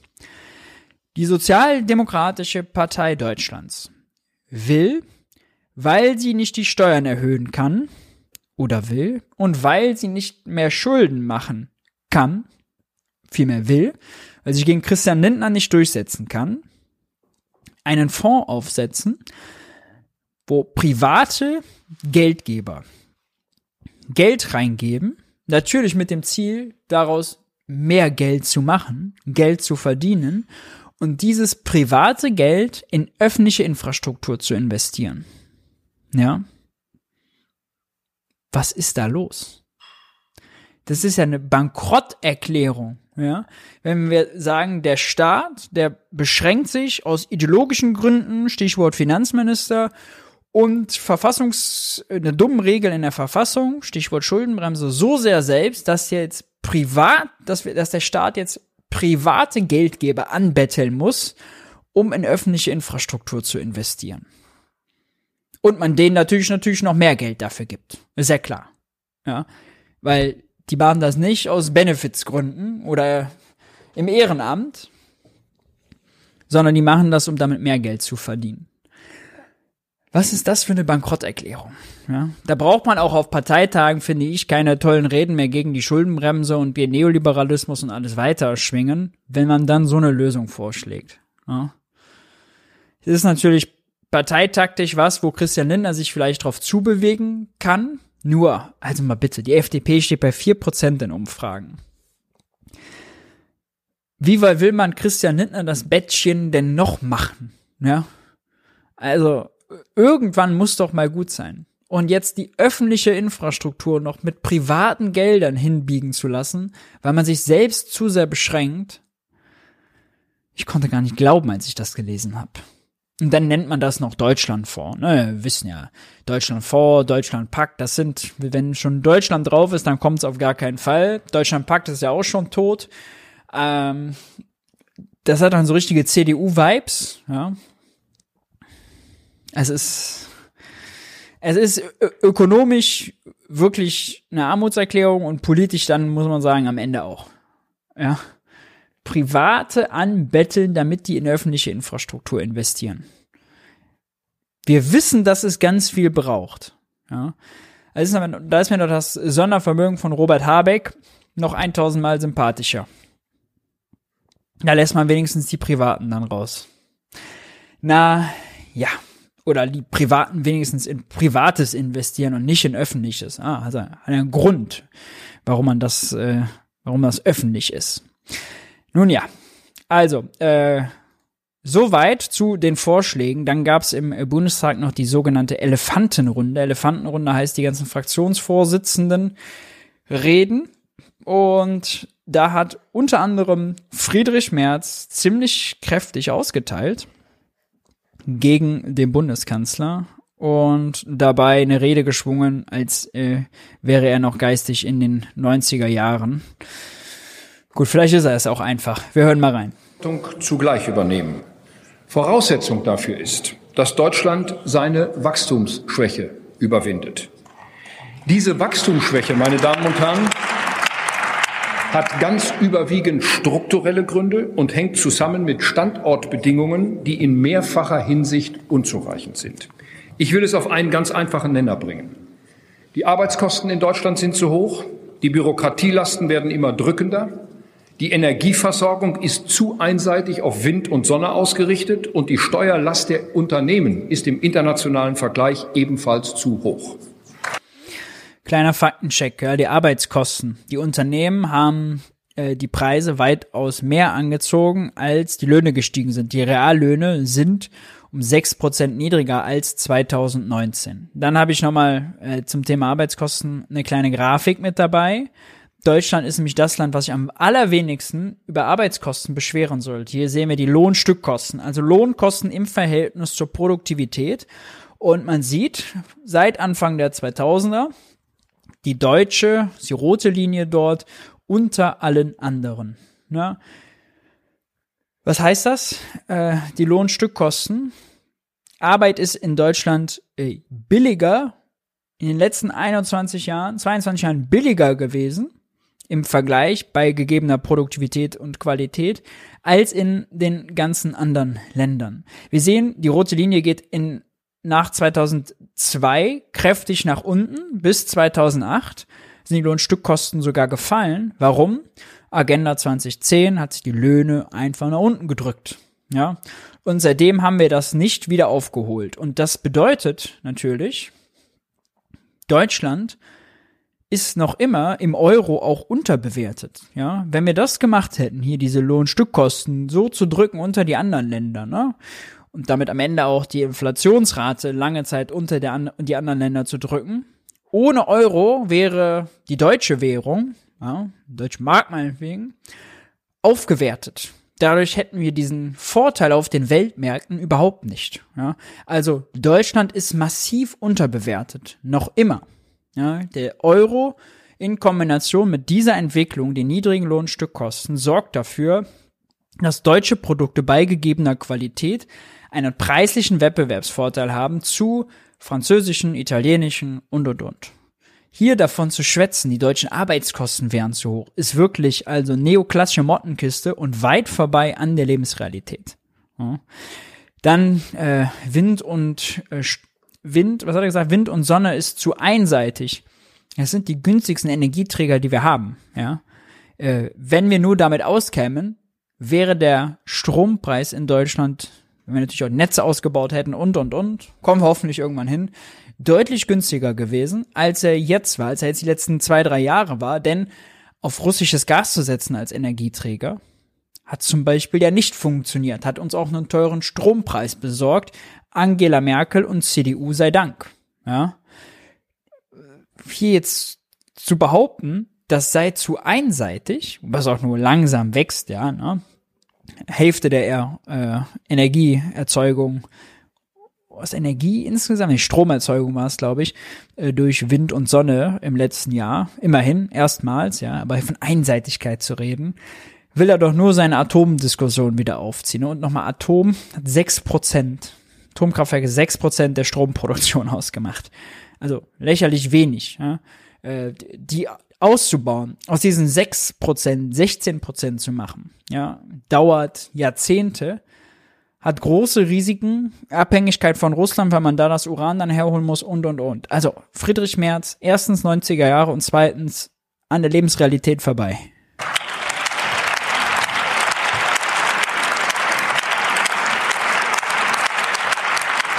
Spielräume, Spielräume in den öffentlichen Haushalten lassen sich erzielen, wenn Sozialleistungen unseres Landes auf die konzentriert werden, die sie wirklich brauchen, wenn die Lohnzusatzkosten wieder bei 40 Prozent gedeckelt werden und wenn die gesamte Last der Transformation hin zur Klimaneutralität unserer Volkswirtschaft nicht allein über Subventionen aus den staatlichen Haushalten finanziert wird. Der deutsche Konsum liegt noch immer preisbereinigt 1,5 Prozent unter dem Niveau von 2019. Wenn wir Sozialleistungen wirklich kürzen würden, Bürgergeld runter, ja, äh, und so weiter, dann würde direkt der Konsum noch schwächer ausfallen. Einzelhandel, äh, Bäckereien, Friseure deutlich weniger Geschäft machen und hätten noch eine, eine noch stärkere Binnenmarktkrise und eine noch schwächere Konjunktur, als wir sie ohnehin hätten. Es sind wirklich wahnsinnige Vorschläge, die er hier unterbreitet. Lassen Sie mich das etwas konkreter machen. Wir sollten in Zukunft in der Sozialpolitik wieder stärker unterscheiden zwischen beitragsfinanzierten Lohnersatzleistungen und steuerfinanzierten Sozialleistungen. Lohnersatzleistungen, für die die Arbeitnehmerinnen und Arbeitnehmer Beiträge gezahlt haben, dienen der Überbrückung einer begrenzten Zeit der Arbeitslosigkeit bei gleichzeitigem Erhalt des Lebensstandards. Steuerfinanzierte Sozialleistungen dienen der Gewährung des Existenzminimums und eines Minimums einer sozialen Teilhabe. Und nur wenn zwischen Arbeitseinkommen und Sozialleistungen ein hinreichend großer Abstand besteht, wird die Leistungsbereitschaft der Arbeitnehmerinnen und Arbeitnehmer auch hinreichend belohnt, meine Damen und Herren.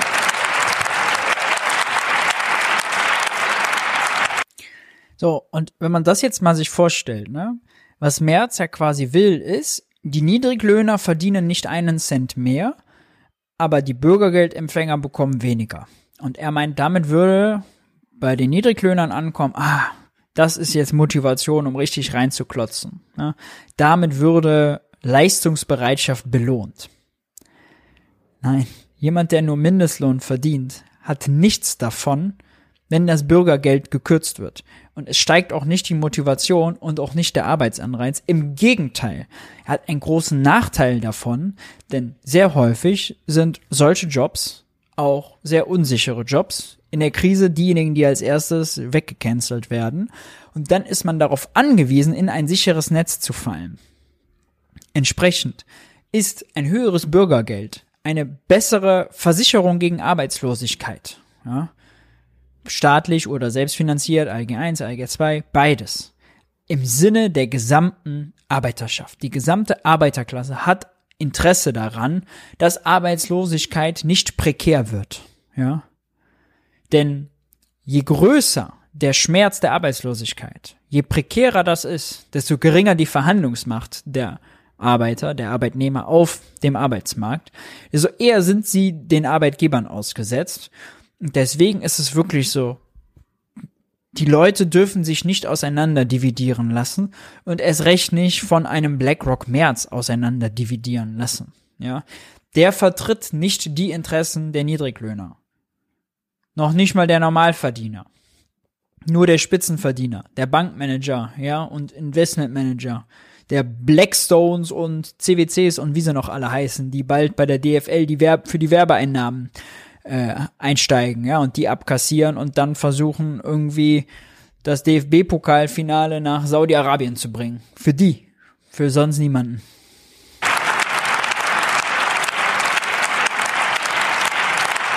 Deshalb, deshalb ist das System Bürgergeld das genaue Gegenteil von dem, was wir jetzt brauchen, um diese Leistungsbereitschaft unserer Arbeitnehmerinnen und Arbeitnehmer wieder zu fördern. Das Bürgergeld würde also die, ich habe es eben schon gesagt, es macht mich nur wahnsinnig diese Logik, ja, zu glauben, das ist wirklich der falsche, das ist wirklich der falsche Freund der malochenden Leute, wirklich. Er, er tut so, als wäre er für sie da, als würde er ihre Interessen vertreten, macht er aber nicht. Ja, und selbst die kleinen mittelständischen Unternehmen der Binnenwirtschaft, ja, der selbstständige Friseur, der Gastronom, der, weiß nicht, Textilhändler, der Schmuckhändler, was auch immer, ja, die sich selbst nicht als Arbeitnehmer sehen, sondern als Selbstständige, als Unternehmer. Selbst die müssen ein Interesse daran haben, dass die Leute gut verdienen. Denn nur wenn sie genug Geld im Portemonnaie haben, können sie auch dort einkaufen gehen. Das ist ja der Zusammenhang für die Binnenwirtschaft. Und meine Damen und Herren, dieser Befund wird durch empirische Erhebungen bestätigt. Wenn die Sozialpolitik, so schreibt Renate Köcher in der letzten Woche in ihrer monatlichen Erhebung, wenn die Sozialpolitik zu einer Annäherung von Unterstützungs- und Erwerbseinkommen führt, verliert sie an Vertrauen und Unterstützung, und zwar besonders in der Mittelschicht und in den schwächeren sozialen Schichten. Meine Damen und Herren, gerade von der Sozialdemokratischen Partei Deutschlands, Sie waren Sie waren einmal die Partei der Arbeiterinnen und Arbeit, der Arbeitnehmerinnen und Arbeitnehmer. Sie sind heute eine Partei der subventionierten Arbeitslosigkeit geworden und nicht mehr eine Partei der Arbeitnehmerinnen und Arbeitnehmer. Das ist ja krass, ja. Merz treibt die SPD nach rechts und kritisiert sie dafür, irgendwie zu sozial zu sein. Ja. Wir können die Bilanz der SPD mal festhalten. Ja. Wenn wir die letzten drei Wirtschaftsbriefings mal angucken. SPD Bezahlkarten für Asylbewerber. SPD vielen Dank für Totalsanktionen beim Bürgergeld. SPD vielen Dank für das Streichen des äh, Bürgergeldbonus für Weiterbildungen beim Bürgergeld. Vielen Dank für höhere Preise beim Tanken, beim Heizen, beim Lichtanschalten, beim Essen gehen im Restaurant, ja, beim Arztbesuch und, und, und. Vielen Dank, dass das teurer geworden ist. Vielen Dank, dass ihr mit dem Deutschlandfonds jetzt ab sofort nicht mehr öffentliches Geld in die Infrastruktur stecken wollt, sondern privates Geld in die öffentliche Infrastruktur und denen damit noch Geld äh, in den Arsch blasen wollt. Das ist ja eine also sehr überzeugende sozialdemokratische Bilanz. Ja. Beim Mindestlohn haben sie sich auch noch austribbeln lassen. Da hat die äh, Mindestlohnkommission nicht von dem 12 Euro Wert, den ich eben erwähnt hatte, jetzt die Erhöhung auf 12,41 gerechnet, sondern von ihrem eigenen alten Wert 10,45. Den Kanzler mit einfach seiner politischen Erhöhung auf 12 Euro einfach ignoriert. Ja. Also da tut Merz der SPD wirklich Unrecht. Ja. Sie ist bei weitem nicht so sozial, wie Merz hier meint.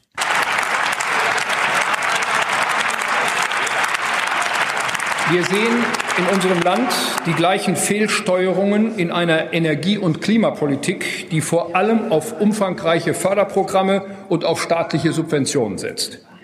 Der Weg hin zu einer klimaneutralen Volkswirtschaft und zu der dafür benötigten Infrastruktur lässt sich nicht allein über öffentliche Haushalte beschreiten.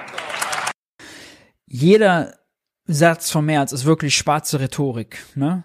Nicht nur mit Subventionen, nicht nur aus öffentlichen Haushalten. Das ist ja nicht die Realität. Ja, es gibt unendlich viele private Investitionen. Der Staat subventioniert ein bisschen, fördert Ansiedlungen, investiert selber auch in Infrastruktur und so weiter. Aber es ist doch bei weitem schon längst so, dass die Privaten da selber reingehen, dass die selbst investieren, ja.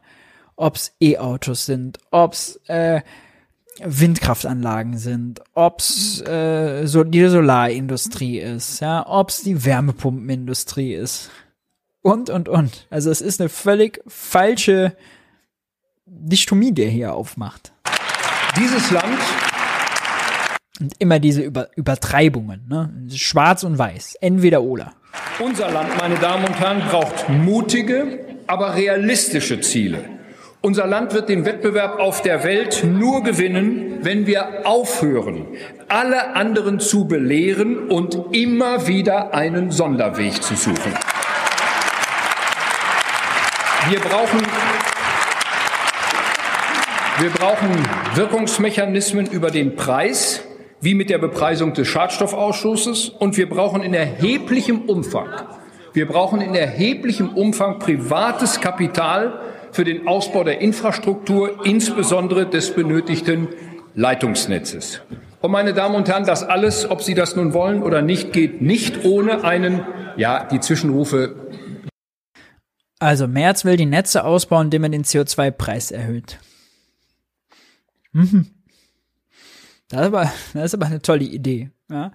Kann, die, kann die CDU ja versuchen, mal äh, mit Wahlkampf zu machen. Ja, Wir erhöhen den CO2-Preis massiv, ja, machen alles teurer und im Gegenzug hoffen wir, dass dadurch die Netze ausgebaut werden, dann läuft schon alles von alleine. Der Markt regelt schon mit Pri privaten Investitionen dann. Ja. Viel Glück mit dem Wahlergebnis. Zeigen ja, dass ich Sie genau an der Stelle erreiche, wo Sie einfach die größte Schwäche haben in Ihrer gesamten Argumentation. Meine Damen und Herren, das alles, was ich hier gerade beschreibe, geht nicht ohne einen tieferen und einen breiteren europäischen Kapitalmarkt. Und auch dazu wird Frankreich zusammen mit uns und anderen ohne Zweifel bereit sein. Nun werden Sie, und ich höre es an Ihren Zwischenrufen, spätestens an dieser Stelle fragen, was diese Themen denn mit Ihrer Koalition und Ihrem heute hier zur Abstimmung gestellten Bundeshaushalt zu tun haben. Das stimmt. Ich will Ihnen die Antwort geben. Gar nichts. Gar nichts. Sie haben gar nichts damit zu tun. Wir sind, wir sind nämlich, meine Damen und Herren, wir sind nämlich in allen wesentlichen Fragen der Außen- und Sicherheitspolitik, der Wirtschafts- und Finanzpolitik, der Arbeitsmarktpolitik, der Innen- und Rechtspolitik und nicht zuletzt der Asyl- und Einwanderungspolitik vollkommen anderer Meinung als Sie. Und zwar nicht im Grund, nicht im Detail, sondern im Grundsatz, im Grundsätzlichen. Und das ist ganz einfach. Das ist ganz einfach der Grund dafür, dass wir darauf verzichtet haben, in den Haushaltsberatungen irgendwelche Änderungsanträge zu stellen. Ja, meine Damen und Herren, wir wissen doch, wie das geht. Wir stellen die Anträge, Sie lehnen alle Anträge ab, Sie addieren die Summen unserer Anträge und halten uns dann hier im Deutschen Bundestag im Plenum vor, wir hätten noch höhere Ausgaben vorgeschlagen. Das ist doch genau der Wirkungsmechanismus, den wir von Ihnen immer wieder hören. Wenn Sie es so nicht verstehen, dann will ich es Ihnen etwas salopper sagen.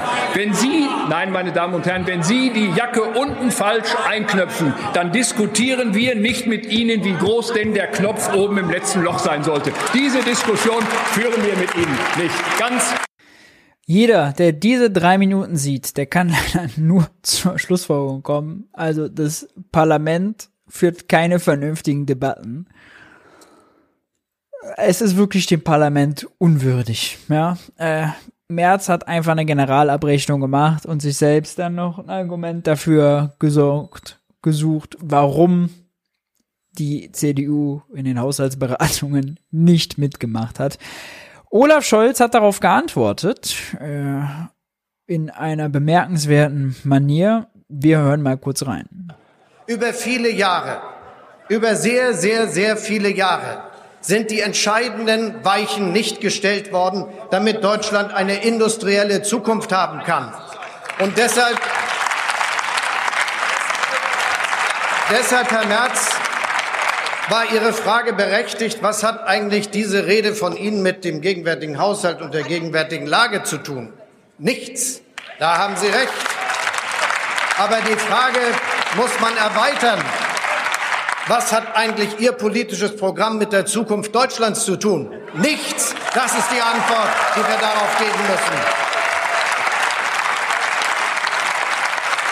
Und nachdem Sie wirklich im Untergrundkampf und intensiv dafür gesorgt haben, dass es keinen Ausbau der Netze in Deutschland gibt, Nachdem Sie als CDU, CSU Verantwortung dafür haben, dass der Ausbau der erneuerbaren Energien nicht vorangekommen ist. Nachdem Sie nichts geschafft haben für die Erschaffung einer Wasserstoffindustrie und Struktur für Deutschland. Nachdem Sie es nicht hingekriegt haben, dass Investitionen in der Stahlindustrie, in der Halbleiterindustrie, in den Batteriefabriken in Deutschland stattfinden, finden alle diese Dinge jetzt statt.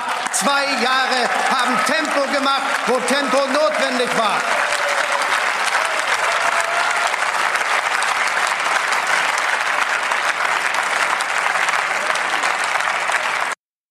Man muss sich das mal vorstellen. Ja, also äh, es ist Februar 2024. Die AfD steht in Umfragen bei 20 Prozent. Die Wirtschaft schrumpft. Die Aussichten fürs nächste Jahr sind mies. Konsum ist mies. Die Leute haben 6 Prozent weniger reale Kaufkraft. Und im Bundestag wird ein Haushalt beschlossen, der ein Kürzungshaushalt ist, mitten in der Krise. Etliche Belastungen bedeutet, Bauern protestieren lässt und der Kanzler und der Oppositionsführer leisten sich ein Wortduell mit Themen, die mit der Realität und mit diesen Problembeschreibungen, die ich gerade hatte, 0,0 zu tun haben. Ja, toll. Ja, der Kanzler disst März zurück. Ja, super. Gleich kommt noch der tolle Spruch. Wer boxen will, Herr Merz, der sollte kein Glaskinn haben. Sie aber haben ein Glaskinn. Ha, ha, ha, ha, ha, Gelächter in der SPD. Es geht fast nicht um den konkreten Haushalt. Es geht fast nicht darum, in welchen Bereichen man hätte irgendwie noch was anders machen können, wo man irgendwie Einsparungen bereut und, und, und. Nur diese komische Meta-Rhetorik-Ebene, purer Wahlkampf. Ja, fast keine Information, fast keine Inhalte. Es ist wirklich jämmerlich. Ich lasse noch ein bisschen laufen und äh, dann wechseln wir zum Thema Klimageld.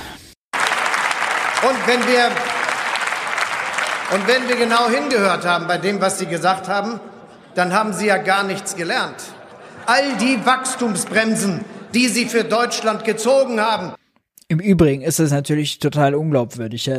Olaf Scholz, der zweimal Minister war, die SPD, die in, mit einer Ausnahme äh, die letzten 24 Jahre immer regiert hat, ja. Wenn die jetzt da meint, die CDU sei alles schuld gewesen, an, äh, warum Stillstand ist in diesem Land. Die wollen Sie wiederziehen, haben Sie hier angekündigt. Wie kann man so die Zukunft Deutschlands verspielen wollen, wie Sie das tun? Ökonomischer Sachverstand null.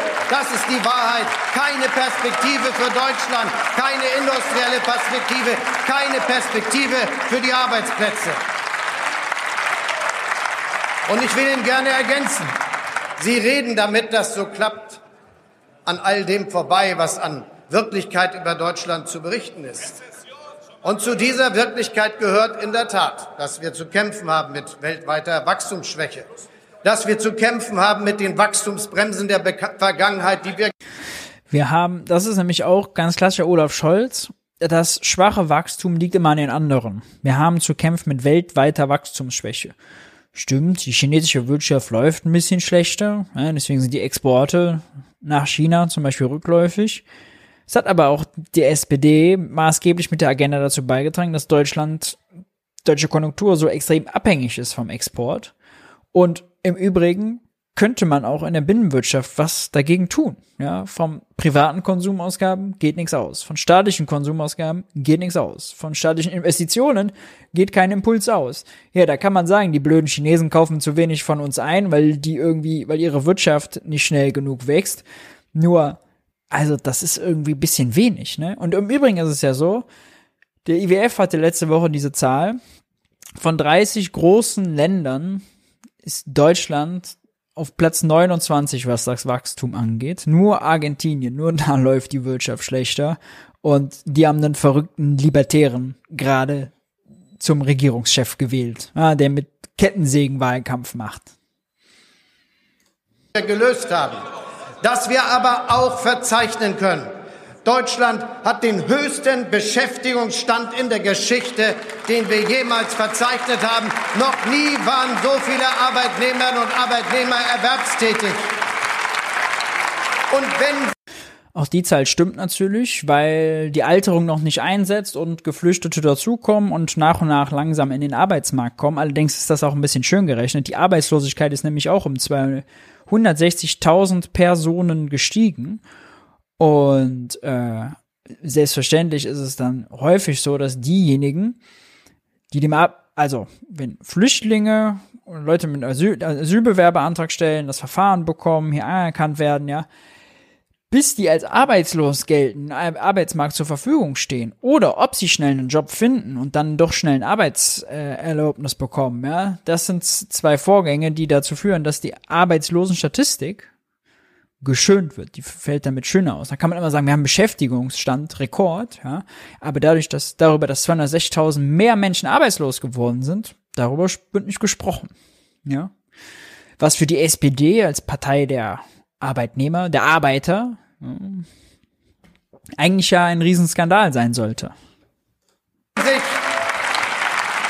Wenn sich die Unternehmen in diesem Lande vor etwas fürchten, dann ist es nicht wie vor 20 Jahren Arbeitslosigkeit, sondern dann ist es ja, keine Angst mehr vor Arbeitslosigkeit, während 260.000 Menschen zusätzlich arbeitslos geworden sind im letzten Jahr, weil die Wirtschaft geschrumpft ist. So viel äh, zum Thema Realität. Arbeitskräftemangel. Das ist die Herausforderung der Zukunft. Und diese Regierung hat die Weichen dafür gestellt, dass wir etwas dagegen tun können mit dem Fachkräfteeinwanderungsgesetz und mit dem neuen Staatsangehörigkeitsrecht. All das ist eine Perspektive für die Zukunft Deutschlands.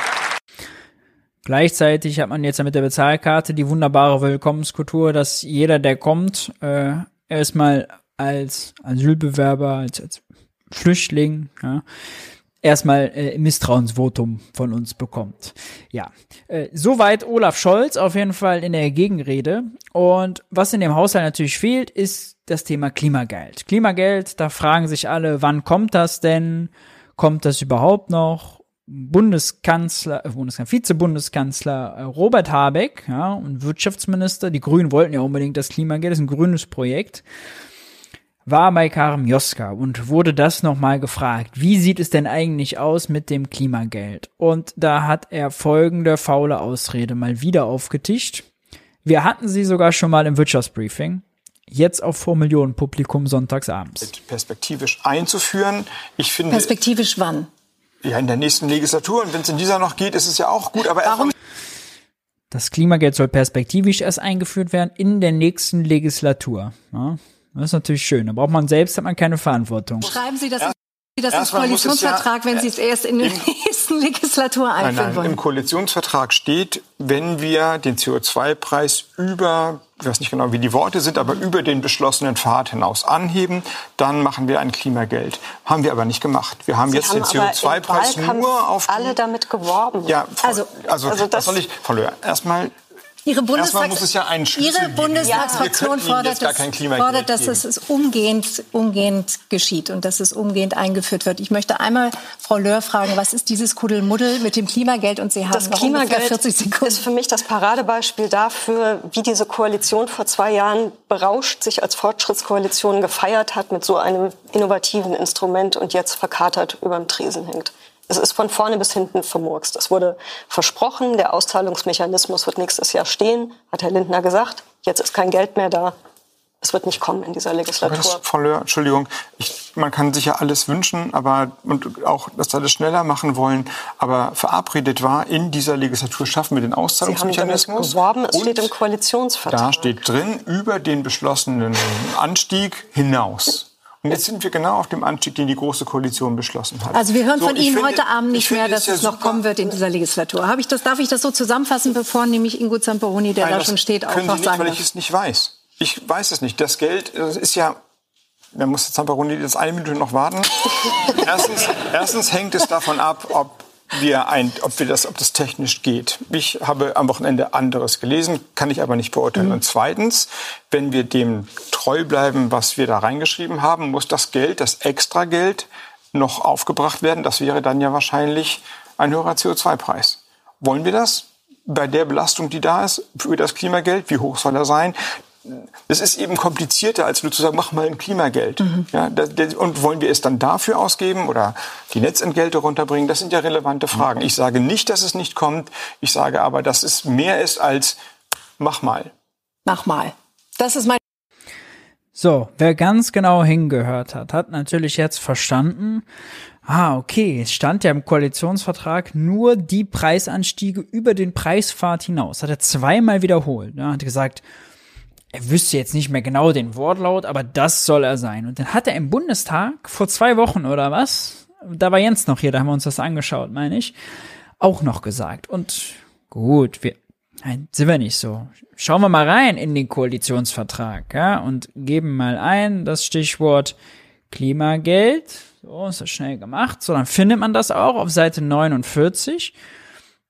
Dann lesen wir das mal ganz genau durch, was denn da steht, ja.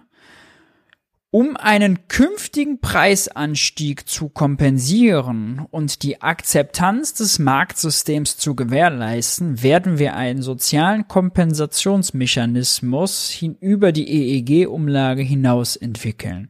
In Klammern Klimageld. Ja? Okay. Mhm.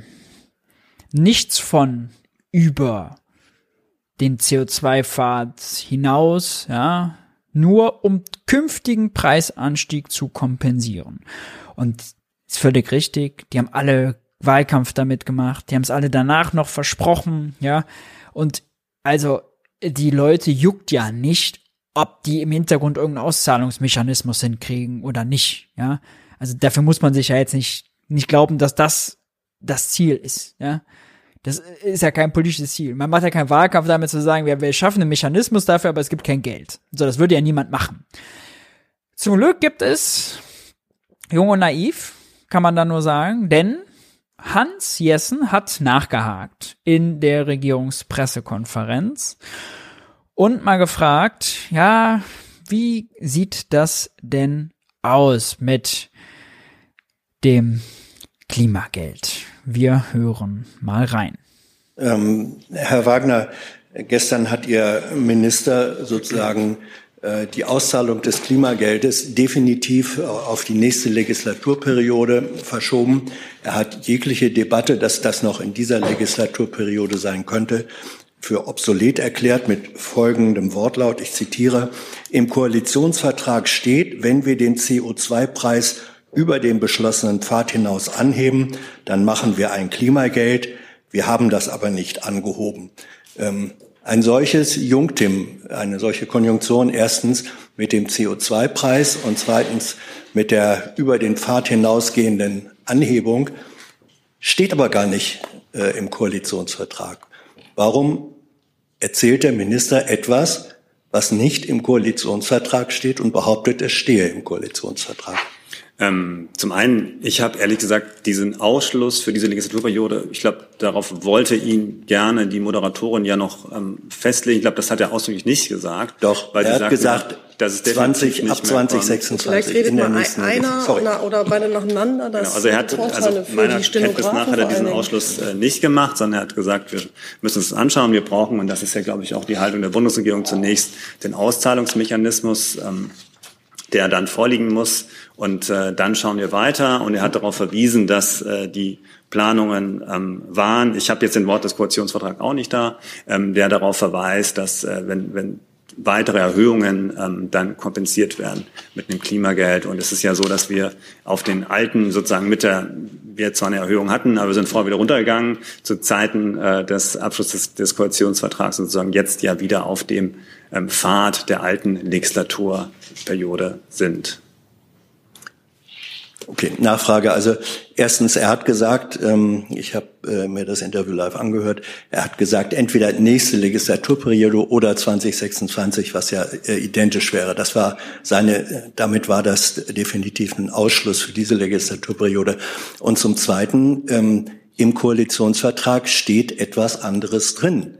Im Koalitionsvertrag steht drin, dass für die Bundesregierung erstens CO2-Bepreisung und Energiepreis zusammen ein Preisbild bilden und dass zweitens im Hinblick auf zukünftige Preissteigerungen ein Kompensationsmechanismus Klimageld erarbeitet wird. Da steht überhaupt nicht drin, dass das Preissteigerungen sind, die A auf CO2-Bepreisung reduziert und B über den Pfad hinaus beschlossen werden. Er hat etwas gesagt, was im Text des Koalitionsvertrages sich so nicht wiederfindet. Ja, ich meine, wir gucken noch mal schnell rein, steht sogar vorher der Satz drin, kommt mit. Wir betrachten Energiepreise und CO2-Preise zusammen. Ja? Allein dieser Satz verbietet es eigentlich zu sagen, wir, es gibt diese, dass sich künftige Preisanstiege nur auf den CO2-Preis beziehen. Und erst recht auf einen CO2-Preis, der höher ist als irgendwie der Vorgängerfahrt. Ja? Die schreiben zwar, angesichts des derzeitigen Preisniveaus halten wir aus sozialen Gründen am bisherigen Preispfad fest, an dem Pfad, den die Koalition vorgegeben hat. Wir werden einen Vorschlag zur Ausgestaltung der Marktphase nach 26 machen, also wenn es keine Preisdeckelung mehr gibt, okay, aber es steht nichts davon, dann wiederum zu sagen, Preisanstieg muss durch CO2-Preis, der über dem der, Koaliz der GroKo liegt, äh, begründet sein. Steht einfach nicht dran. Es ist eine falsche Aussage. Es ist eine faule Ausrede. Der Vollständigkeit lassen wir doch Herrn Wagner noch ausreden. Da jetzt, möchte ich gerne wissen, jetzt, warum ist ja, das so? Das ist, glaube ich, einfach jetzt Ihre Auslegung des Koalitionsvertrags. Nein, das ist ich habe Sie, zur Kenntnis, ich habe Sie zur Kenntnis genommen. Sie haben ja selber, glaube ich, die Passage gerade vorgelesen. Und jetzt können wir in die, in die Textexegese des Koalitionsvertrags gehen. Und ähm, das würde ich mir jetzt einfach hier auch nicht an dieser Stelle ähm, anmaßen. Ich glaube, da sind die Koalitionsparteien dazu am Ende die richtigen Anspruch, Ansprechpartner. Herr Steiner. Ja, Herr ja, also peinlich, peinlich, peinlich, peinlich. Klimageld also nicht. Ähm, ich muss noch dazu sagen, ich finde es mittlerweile, ja, ist es so ein bisschen peinlich, wenn wir diesen Haushalt haben, diese Milliarden, die an Investitionen fehlen, diese Kürzungsdebatten, die wir überall haben, dass das Thema Klimageld so groß besprochen wird. Ja, denn also Klimageld, was soll das denn bringen? Ja, also kriegen die Leute 100 Euro im Monat zurück. Ja, ist gut, schön, schön gedacht, ja. Aber das ist von der Dimension ja gar nicht so wichtig, wie irgendwie ein großes Investitionspaket in unsere Infrastruktur oder sonst was wäre. Darüber wird ja viel weniger gesprochen als dieses Klimageld. Ja. Das sind ja, wenn man mal ehrlich ist, ist Klimageld ja dann die Almose dafür, dass man die neoliberale Theorie hat, wir erhöhen die Preise und dann passen alle automatisch ihr Verhalten an. Ja. Das ist äh, ja die Theorie dahinter. Und ich finde die Dimension, die dieses Thema Klimageld annimmt, äh, man kann das machen, so, es ist jetzt weder der absolute Bringer, ja, nicht das Entscheidendste in der Frage, wie kriegt man irgendwie die deutsche Volkswirtschaft klimaneutral und so. Ganz nett, hat man eine Umverteilungskomponente, wenn man es pro Kopf umverteilt und den Leuten was abnimmt, wo es auch schwierig ist, weil zum Beispiel Landbevölkerung, Stadtbevölkerung ganz unterschiedlich betroffen wird, etc. Also ganz treffgenau und fair wird es nie. Aber diese Dimension, ja, dass das auch jetzt, dass das überall so aufgenommen wird. Und da sind die Journalisten, die Wirtschaftsjournalisten auch wirklich ja viel penibler hinterher. Karim Joska zum Beispiel vor Millionenpublikum, da hakt sie nach. Aber wenn sie beim Thema Schuldenbremse veräppelt wird, ja, oder beim Thema, was können wir uns eigentlich leisten, wo wird gekürzt, da haken sie dann nicht nach. Das ist schon irgendwie ein Missverhältnis, finde ich was das an Aufmerksamkeit bekommt im Vergleich zu anderen Themen, was die an Aufmerksamkeit dann nicht bekommen, was denen vorenthalten wird. Gut, kommen wir zum letzten Thema. Christiane Benner war zu Gast bei Thilo im Interview, Vorsitzende der IG Metall. Und sie hat sich geäußert äh, zu ganz vielen Sachen. Es war ganz interessant. Allerdings äh, möchte ich eine Passage nochmal äh, zeigen. Weil wir hier so viel über die GDL gesprochen hatten, den Bahnstreik zuletzt, ne? Und da ist Christiane Benner aufgefallen, die hat mich der Bild ein Interview gegeben und bei der Bild über die GDL gelästert, wenn man so will, und gesagt, die hätte ja provoziert und sie hält nichts davon, wenn zwei Gewerkschaften in einem Betrieb miteinander konkurrieren, ja? Und die EVG sei ja viel größer als die GDL also gegen die GDL geschossen. Und darauf hat Thilo sie angesprochen, warum sie das denn gemacht hat und warum. Und wir hören mal, was sie dazu zu sagen hat. Ähm, internationale Gewerkschaftsarbeit stärken müssen, damit es kein Ausspielen der Arbeiterklasse gegeneinander gibt. Also das haben wir und findet sich auch in unseren Leitanträgen von letztem Oktober wieder. Wie passt denn, wie passt das denn dazu, dass du die GDL kritisiert hast? Und von einer unnötigen Spaltung geredet hast und das unsolidarisch sie genannt hast. Ich, ich hätte erwartet, dass äh, ihr quasi so eine feurige, kämpferische Gewerkschaft unterstützt, anstatt in den Rücken zu fallen. Die äh, Kritik ging gegen den Arbeitgeber, gegen die Deutsche Bahn. Das habe ich so nicht die, gelesen. Das steht da aber. Ja. Das ist das Bild-Zeitungsinterview, oder? Ja. Ja. Da bist du, hast du GDL kritisiert. Da habe ich die GDL hat provoziert, schreibt sie. Sie hält nichts davon, wenn zwei Gewerkschaften in einem Betrieb sind. Ja, klare Anspielung auf die GDL, nicht auf die Deutsche Bahn. Die aber gesagt, das dass es dass die Spaltung dem Arbeitgeber nutzt.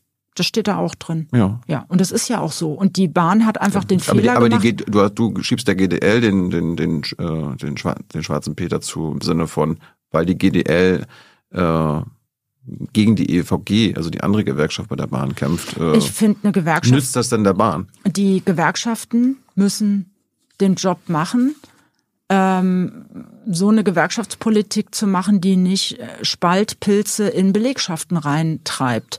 Und der Ausgangspunkt ist, und das sieht man auch bei der Lufthansa zum Beispiel, wenn Konzerne immer wieder Untergesellschaften gründen, ich sag mal, dann wird es halt sozusagen einfach schwierig, mhm. eine gute Tarifpolitik zu machen für alle, ja, aber vielleicht, die vielleicht alles ähm, in den Blick nimmt. Aber ich hätte halt gedacht, äh, wenn wir jetzt gerade bei äh, Arbeiterklasse und Klassenkampf sind, dass ihr dann die GDL unterstützt, weil die EVG, ich meine, guckt ihr das Inter als Klassenkämpferin wollte sie sich übrigens, das war in den zehn Minuten davor, nicht bezeichnen. Ja, äh, Thilo hat nämlich die Frage gestellt, äh, ob sie sich sozusagen ganz klar Arbeiterklasse zugehörig zählt und ob das Klassenkampf ist, hat sie gesagt, nein, nein, nein, oh Gott, nicht, nein, nein. Man muss ja auch ausgleichend wirken und es geht ja auch darum, ne, die Politik mit einzubeziehen und man muss ja auch gucken, dass die Firmen noch am Leben bleiben, was natürlich in dem Fall IG Metall, energieintensive Industrie, das ist ein bisschen anders als Klaus Weselski, der gegen einen Staatskonzern äh,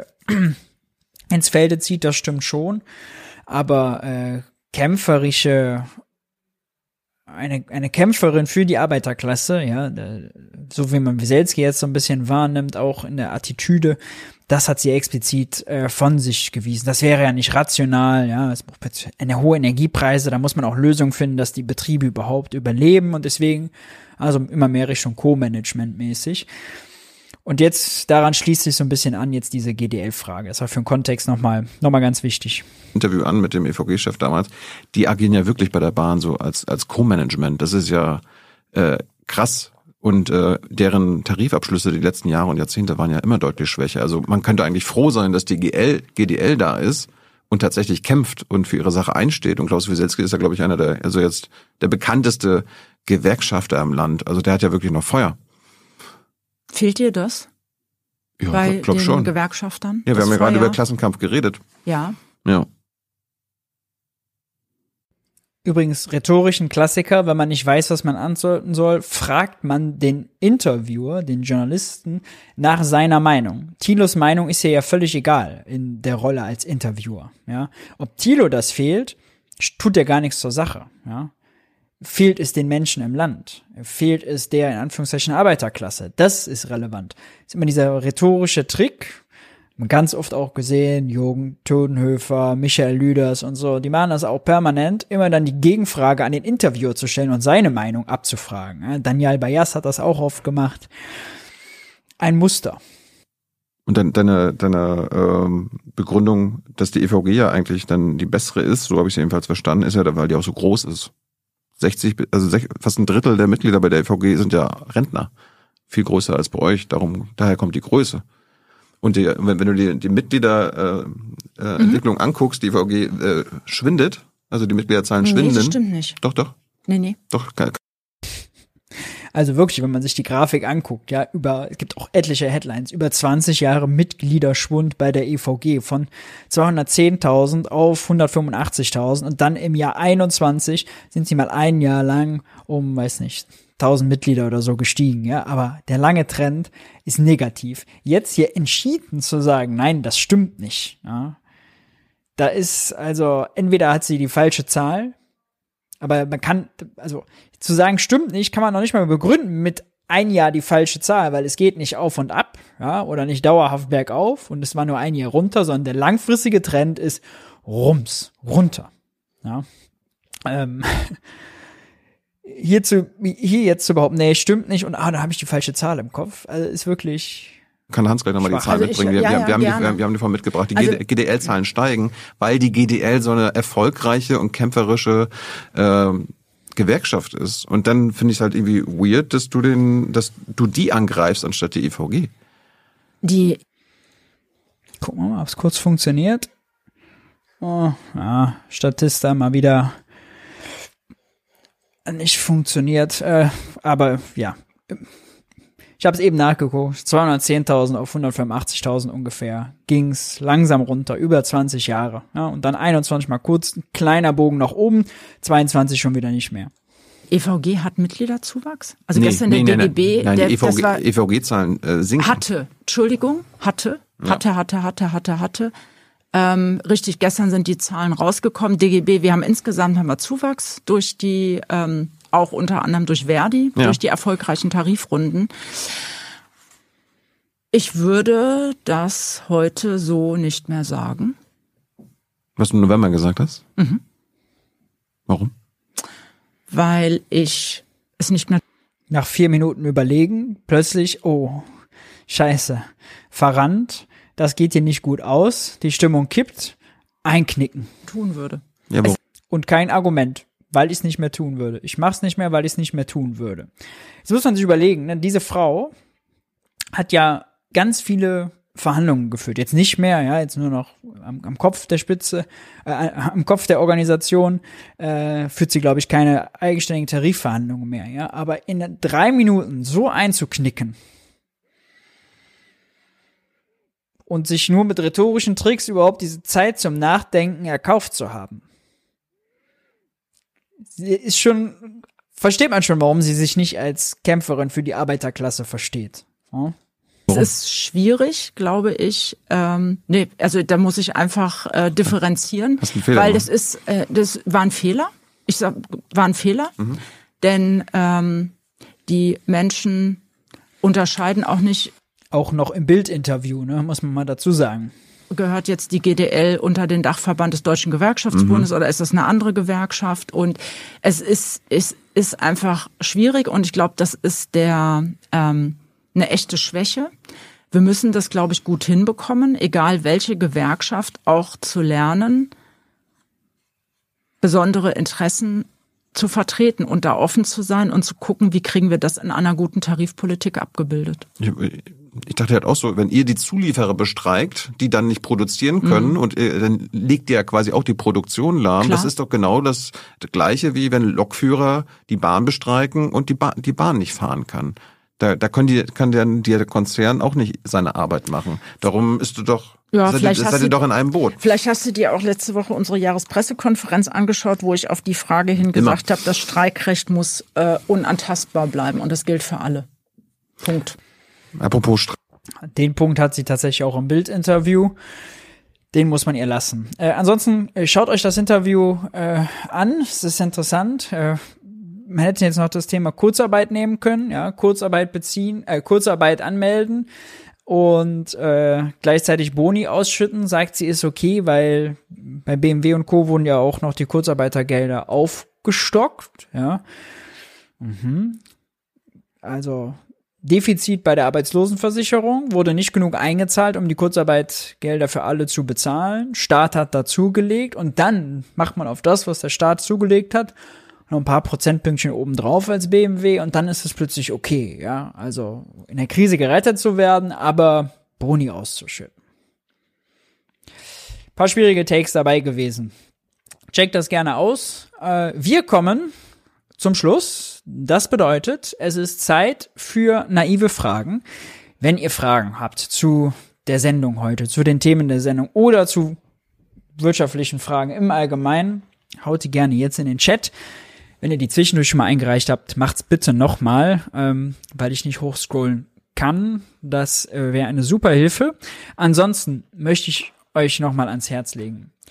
Ob Hans in der Regierungspressekonferenz, Thilo in der Regierungspressekonferenz, diese Interviews, die wir jetzt äh, uns immer wieder anschauen, oder das Wirtschaftsbriefing, all das gibt es nur dank eurer Unterstützung. Wenn ihr jung und naiv finanziell unterstützen wollt, seht ihr jetzt eingeblendet, wie das funktioniert oder die Details unter dem Video oder wenn ihr es als Podcast hört, in der Episodenbeschreibung. Bei finanzieller Unterstützung ab 20 Euro landet ihr als Produzent oder Produzentin im Abspann und werdet dort namentlich mit eurem, äh, werdet dort namentlich verewigt. Treue junge naiv Hörer und Zuschauer werden das kennen. Jeder Beitrag hilft. Und der Dank des Jung- und Naiv-Teams ist euch sicher. Juti, jetzt kommen wir zu euren Fragen. Zwischendurch hat äh, Daniel in den Chat geschrieben, das war eben von Benner argumentativ, wie es ist nicht erlaubt, weil es verboten ist. Und das stimmt. Genau das war das Argument. oh Mann. Also, kommen wir zu euren Fragen. Hm. Sollte Polen den Euro einführen? Äh, die Frage gibt's häufig. Ähm, viele gerade ostdeutsche Länder haben ein ziemliches Problem mit dem Euro. Es grenzt so ein bisschen an die Debatte auch, sollte die Ukraine in die EU und am Ende auch noch den Euro bekommen. Man kann kleine Länder nur davor warnen. Jetzt ist Polen nicht unbedingt ein kleines Land äh, im Vergleich jetzt, sage ich mal, zu äh, anderen ostdeutschen äh, Ländern. Aber äh, es gibt schon sehr viele Vorteile, die mit der eigenen Währung einhergehen. Und das Problem, wenn man eben mit Deutschland in einer Währungsunion ist und Deutschland permanent diese Unterbewertungsstrategie fährt, dann hat man eben einen Nachteil. Frankreich und Italien können ein sehr großes Lied davon singen. Deswegen, also der Euro hat ja jetzt seinen 25. Jahrestag und Geburtstag gehabt. Ja. Herzlichen Glückwunsch nochmal dazu.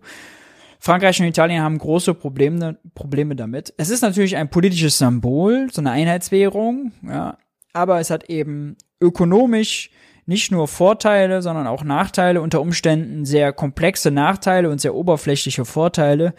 Den Handel in einer Währung abwickeln zu können, ist jetzt ein Vorteil, der kein großer mehr ist. Ja, es gibt das Wechselkursrisiko nicht, okay, aber es ist jetzt nicht unbedingt praktischer in einer Zeit, wo eh alles digital bezahlt wird, sind diese ganzen Argumente eigentlich äh, vom Tisch. Ja.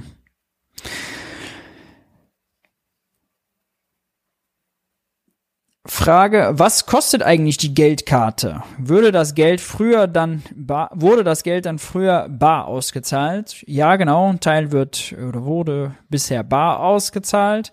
Was die Geldkarte kostet, äh, ist fraglich. Aber das führt uns zu einem guten Punkt, nämlich es muss natürlich noch ein Zahlungsdienstleister gefunden werden. Wirecard hätte das bestimmt damals gemacht. Ja, gut. Insolvent, die gibt's nicht mehr. Die sind's also nicht. Äh, es wird aber interessant sein zu sehen, wer der Zahlungsdienstleister wird. Der hat eine enorme Macht. Mal gucken, also wer dann da als engagierte Personen so vorher wo lobbyiert hat, ja, und was es da so für Verknüpfungen gibt. Es ist ein sehr lukrativer Auftrag, natürlich, so eine Bezahlkarte für mehrere hunderttausend äh, Leute. Wir werden mal drauf schauen. Was meint Lindner damit, dass er 25 eine Nullrunde beim Bürgergeld fahren will? Nun, weil die Inflationsrate im letzten Jahr höher prognostiziert wurde, als sie am Ende tatsächlich war, wurde auch das Bürgergeld höher oder mehr stärker angehoben als eigentlich durch die Inflationsrate gerechtfertigt. Und in der Berechnungslogik ist vorgesehen, dass wenn es zu hoch angehoben wird, wird es kompensiert im Nachhinein. Und äh, es darf aber nicht nach meinem Rechtsverständnis gesenkt werden. Oder soll zumindest nicht. Und deswegen gibt es so lange eine Nullrunde, bis quasi dieser Wert wieder äh, passt. Bürgergeld wird ja in Abhängigkeit von der äh, Tariflohnentwicklung und der Inflation, allerdings nicht der normalen Verbraucherpreisindex, sondern ein eigener Index, ein eigener Warenkorb für Grundbedürfnisse, wenn man so will, danach angepasst und daraus ergibt sich die Nullrunde. Ja. Woher kommt das Zentralbankgeld, das die Banken der Bietergruppe benutzen, um Staatsanleihen zu bezahlen? Das Geld haben sie entweder, weil der Staat es vorher ausgegeben hat, ja, aber ultimativ, wenn man vom Zeitpunkt Null ausgeht und es gibt noch kein Zentralbankgeld, das im Umlauf ist, dann können Sie es äh, sich per Kredit besorgen bei der Zentralbank. Ja, da gibt es ständige Fazilitäten, nennt sich das. Da können Sie äh, über Nacht oder über drei Monate sich das Zentralbankgeld leihen. Dann bezahlen Sie damit die Anleihe. Dann geht das Zentralbankgeld zum Finanzminister. Und wenn der Finanzminister das Geld ja dann ausgibt, dann fließt es wieder zu den Banken und dann können Sie damit den Kredit äh, wieder tilgen. Ja. Also es kommt über den Umweg der Geschäftsbanken von der Zentralbank zum Finanzminister und wird dann ausgegeben und findet seinen Weg, wenn man so will, wieder zurück.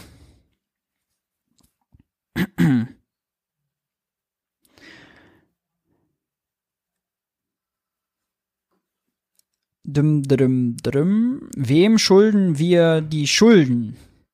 Ist das nur so wegen einem zweistufigen Geldsystem? Also wem schulden wir die Schulden? Da muss man immer genau gucken, welche gemeint sind. Die ganze, das ganze Wirtschaftssystem besteht ja aus Schulden. Jeden Tag äh, besteht Wirtschaften daraus, dass neue Schuldbeziehungen entstehen. Ich gehe in den Lidl rein, nehme eine Flasche Wasser, da entsteht eine Schuld, dass ich nämlich dem beim Rausgehen die Wasserflasche bezahle, ist ein Schuldverhältnis, dann meine Schuld begleiche und das mache ich, indem ich äh, dem Lidl quasi äh, einen Schuldschein überreiche, entweder Bargeld zum Beispiel, ja, das ist dann ein Schuldschein der Zentralbank oder des Staates, oder eine Banküberweisung mache und damit quasi sage, äh, das ist jetzt ein Schuldschein der Bank. Also ich begleiche, wenn man so will, Schulden mit Schulden. Schulden entstehen permanent. Und deswegen Wer schuldet wem was, ist eine ganz komplizierte Frage. Im Fall des Staates ist es so, dass der Staat Staatsanleihen verkauft, wenn er mehr Geld braucht, als er ausgegeben hat. Haben wir so erfunden, muss nicht so sein. Theoretisch könnte man auch das Bankkonto von Christian Lindner, was er bei der Zentralbank hat, einfach überziehen, dann wäre auch gut. Aber äh, ja, die Halter der Staatsanleihen, das sind, also ein Drittel der deutschen Anleihen liegt bei der Europäischen Zentralbank, dann ganz viele Versicherungen, Rentenfonds, private Geschäftsbanken, einige wenige vermögende Einzelpersonen äh, Investoren und Banken aus dem Ausland auch.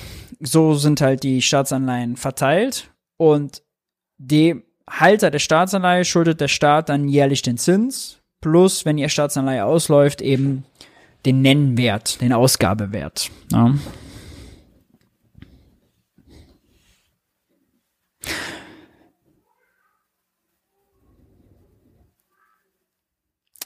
Wie bindend ist der Koalitionsvertrag gegenüber den Bürgern? Ist er eigentlich nicht nur ein Vertrag zwischen den Koalitionären? Ja, völlig richtig. Ja, ist ein Vertrag zwischen den Koalitionspartnern, keine rechtliche Bindung gegenüber dem Volk, den Bürgern. Äh, nur es ist nun mal so, dass natürlich, also man daraus schon Erwartungen ableitet, ja, üblicherweise. Und äh, das ja auch als Vorhaben nimmt und es ist ja auch okay, wenn die Ampel sagen würde, also grundsätzlich ist es okay, wenn die sagt, wir schaffen es Vorhaben, die wir uns vorgenommen haben im Koalitionsvertrag, nicht umzusetzen. Ja, man kann ja auch rein Wein einschenken. Nur dann zu sagen, im Koalitionsvertrag war das gar nicht so vorgesehen, weil wir nur Auszahlungsmechanismus reingeschrieben haben. Da würde ich sagen, das ist ein bisschen dünn. Da verkauft man die Leute für blöd und äh, das sollte man nicht machen. Sollte das Bürgergeld nicht auch angeblich um 60 Euro angehoben werden? Ja, ja, das Bürgergeld ist zum Jahreswechsel um 60 Euro angehoben worden. Und ähm, das heißt 25, deswegen 24 keine Nullrunde, 25 die Nullrunde. Will Lindner, ja. Äh, mal gucken.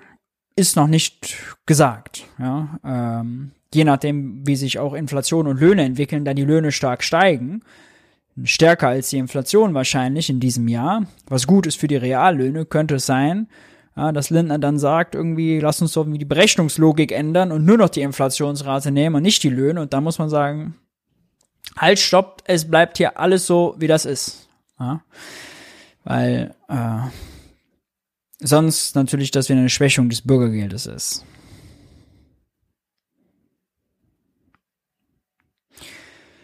Gut, ihr Lieben, damit sind wir durch für diese Woche. Wie gesagt, nächste Woche kein Wirtschaftsbriefing, weil ich Rosenmontags karnevalsmäßig unterwegs bin. Da wollt ihr kein Briefing von mir. Wir sehen uns also in zwei Wochen wieder um 19 Uhr. Danke, dass ihr da wart. Danke, dass ihr, äh, wenn ihr später hört, im Nachhinein eingeschaltet habt. Lasst uns gerne unter dem Video weiter diskutieren, wenn ihr Fragen oder Anmerkungen habt. Ansonsten möchte ich euch damit in die nächste Woche entlassen. Haltet die Ohren steif. Wer jung und naiv im letzten Monat unterstützt habt, seht ihr gleich im Abspann. Und am Donnerstag um 14.30 Uhr kommt der Wirtschaftsweise Martin Werding zu Gast äh, zu, kommt zu Gast, ist zu Gast bei Tilo im Interview. Da könnt ihr jetzt schon Fragen im Forum einreichen. Macht das unbedingt, schaltet ein, stellt kritische Fragen. In diesem Sinne, bis dahin, macht's gut. Danke für alle, die unterstützen. Ciao, ciao.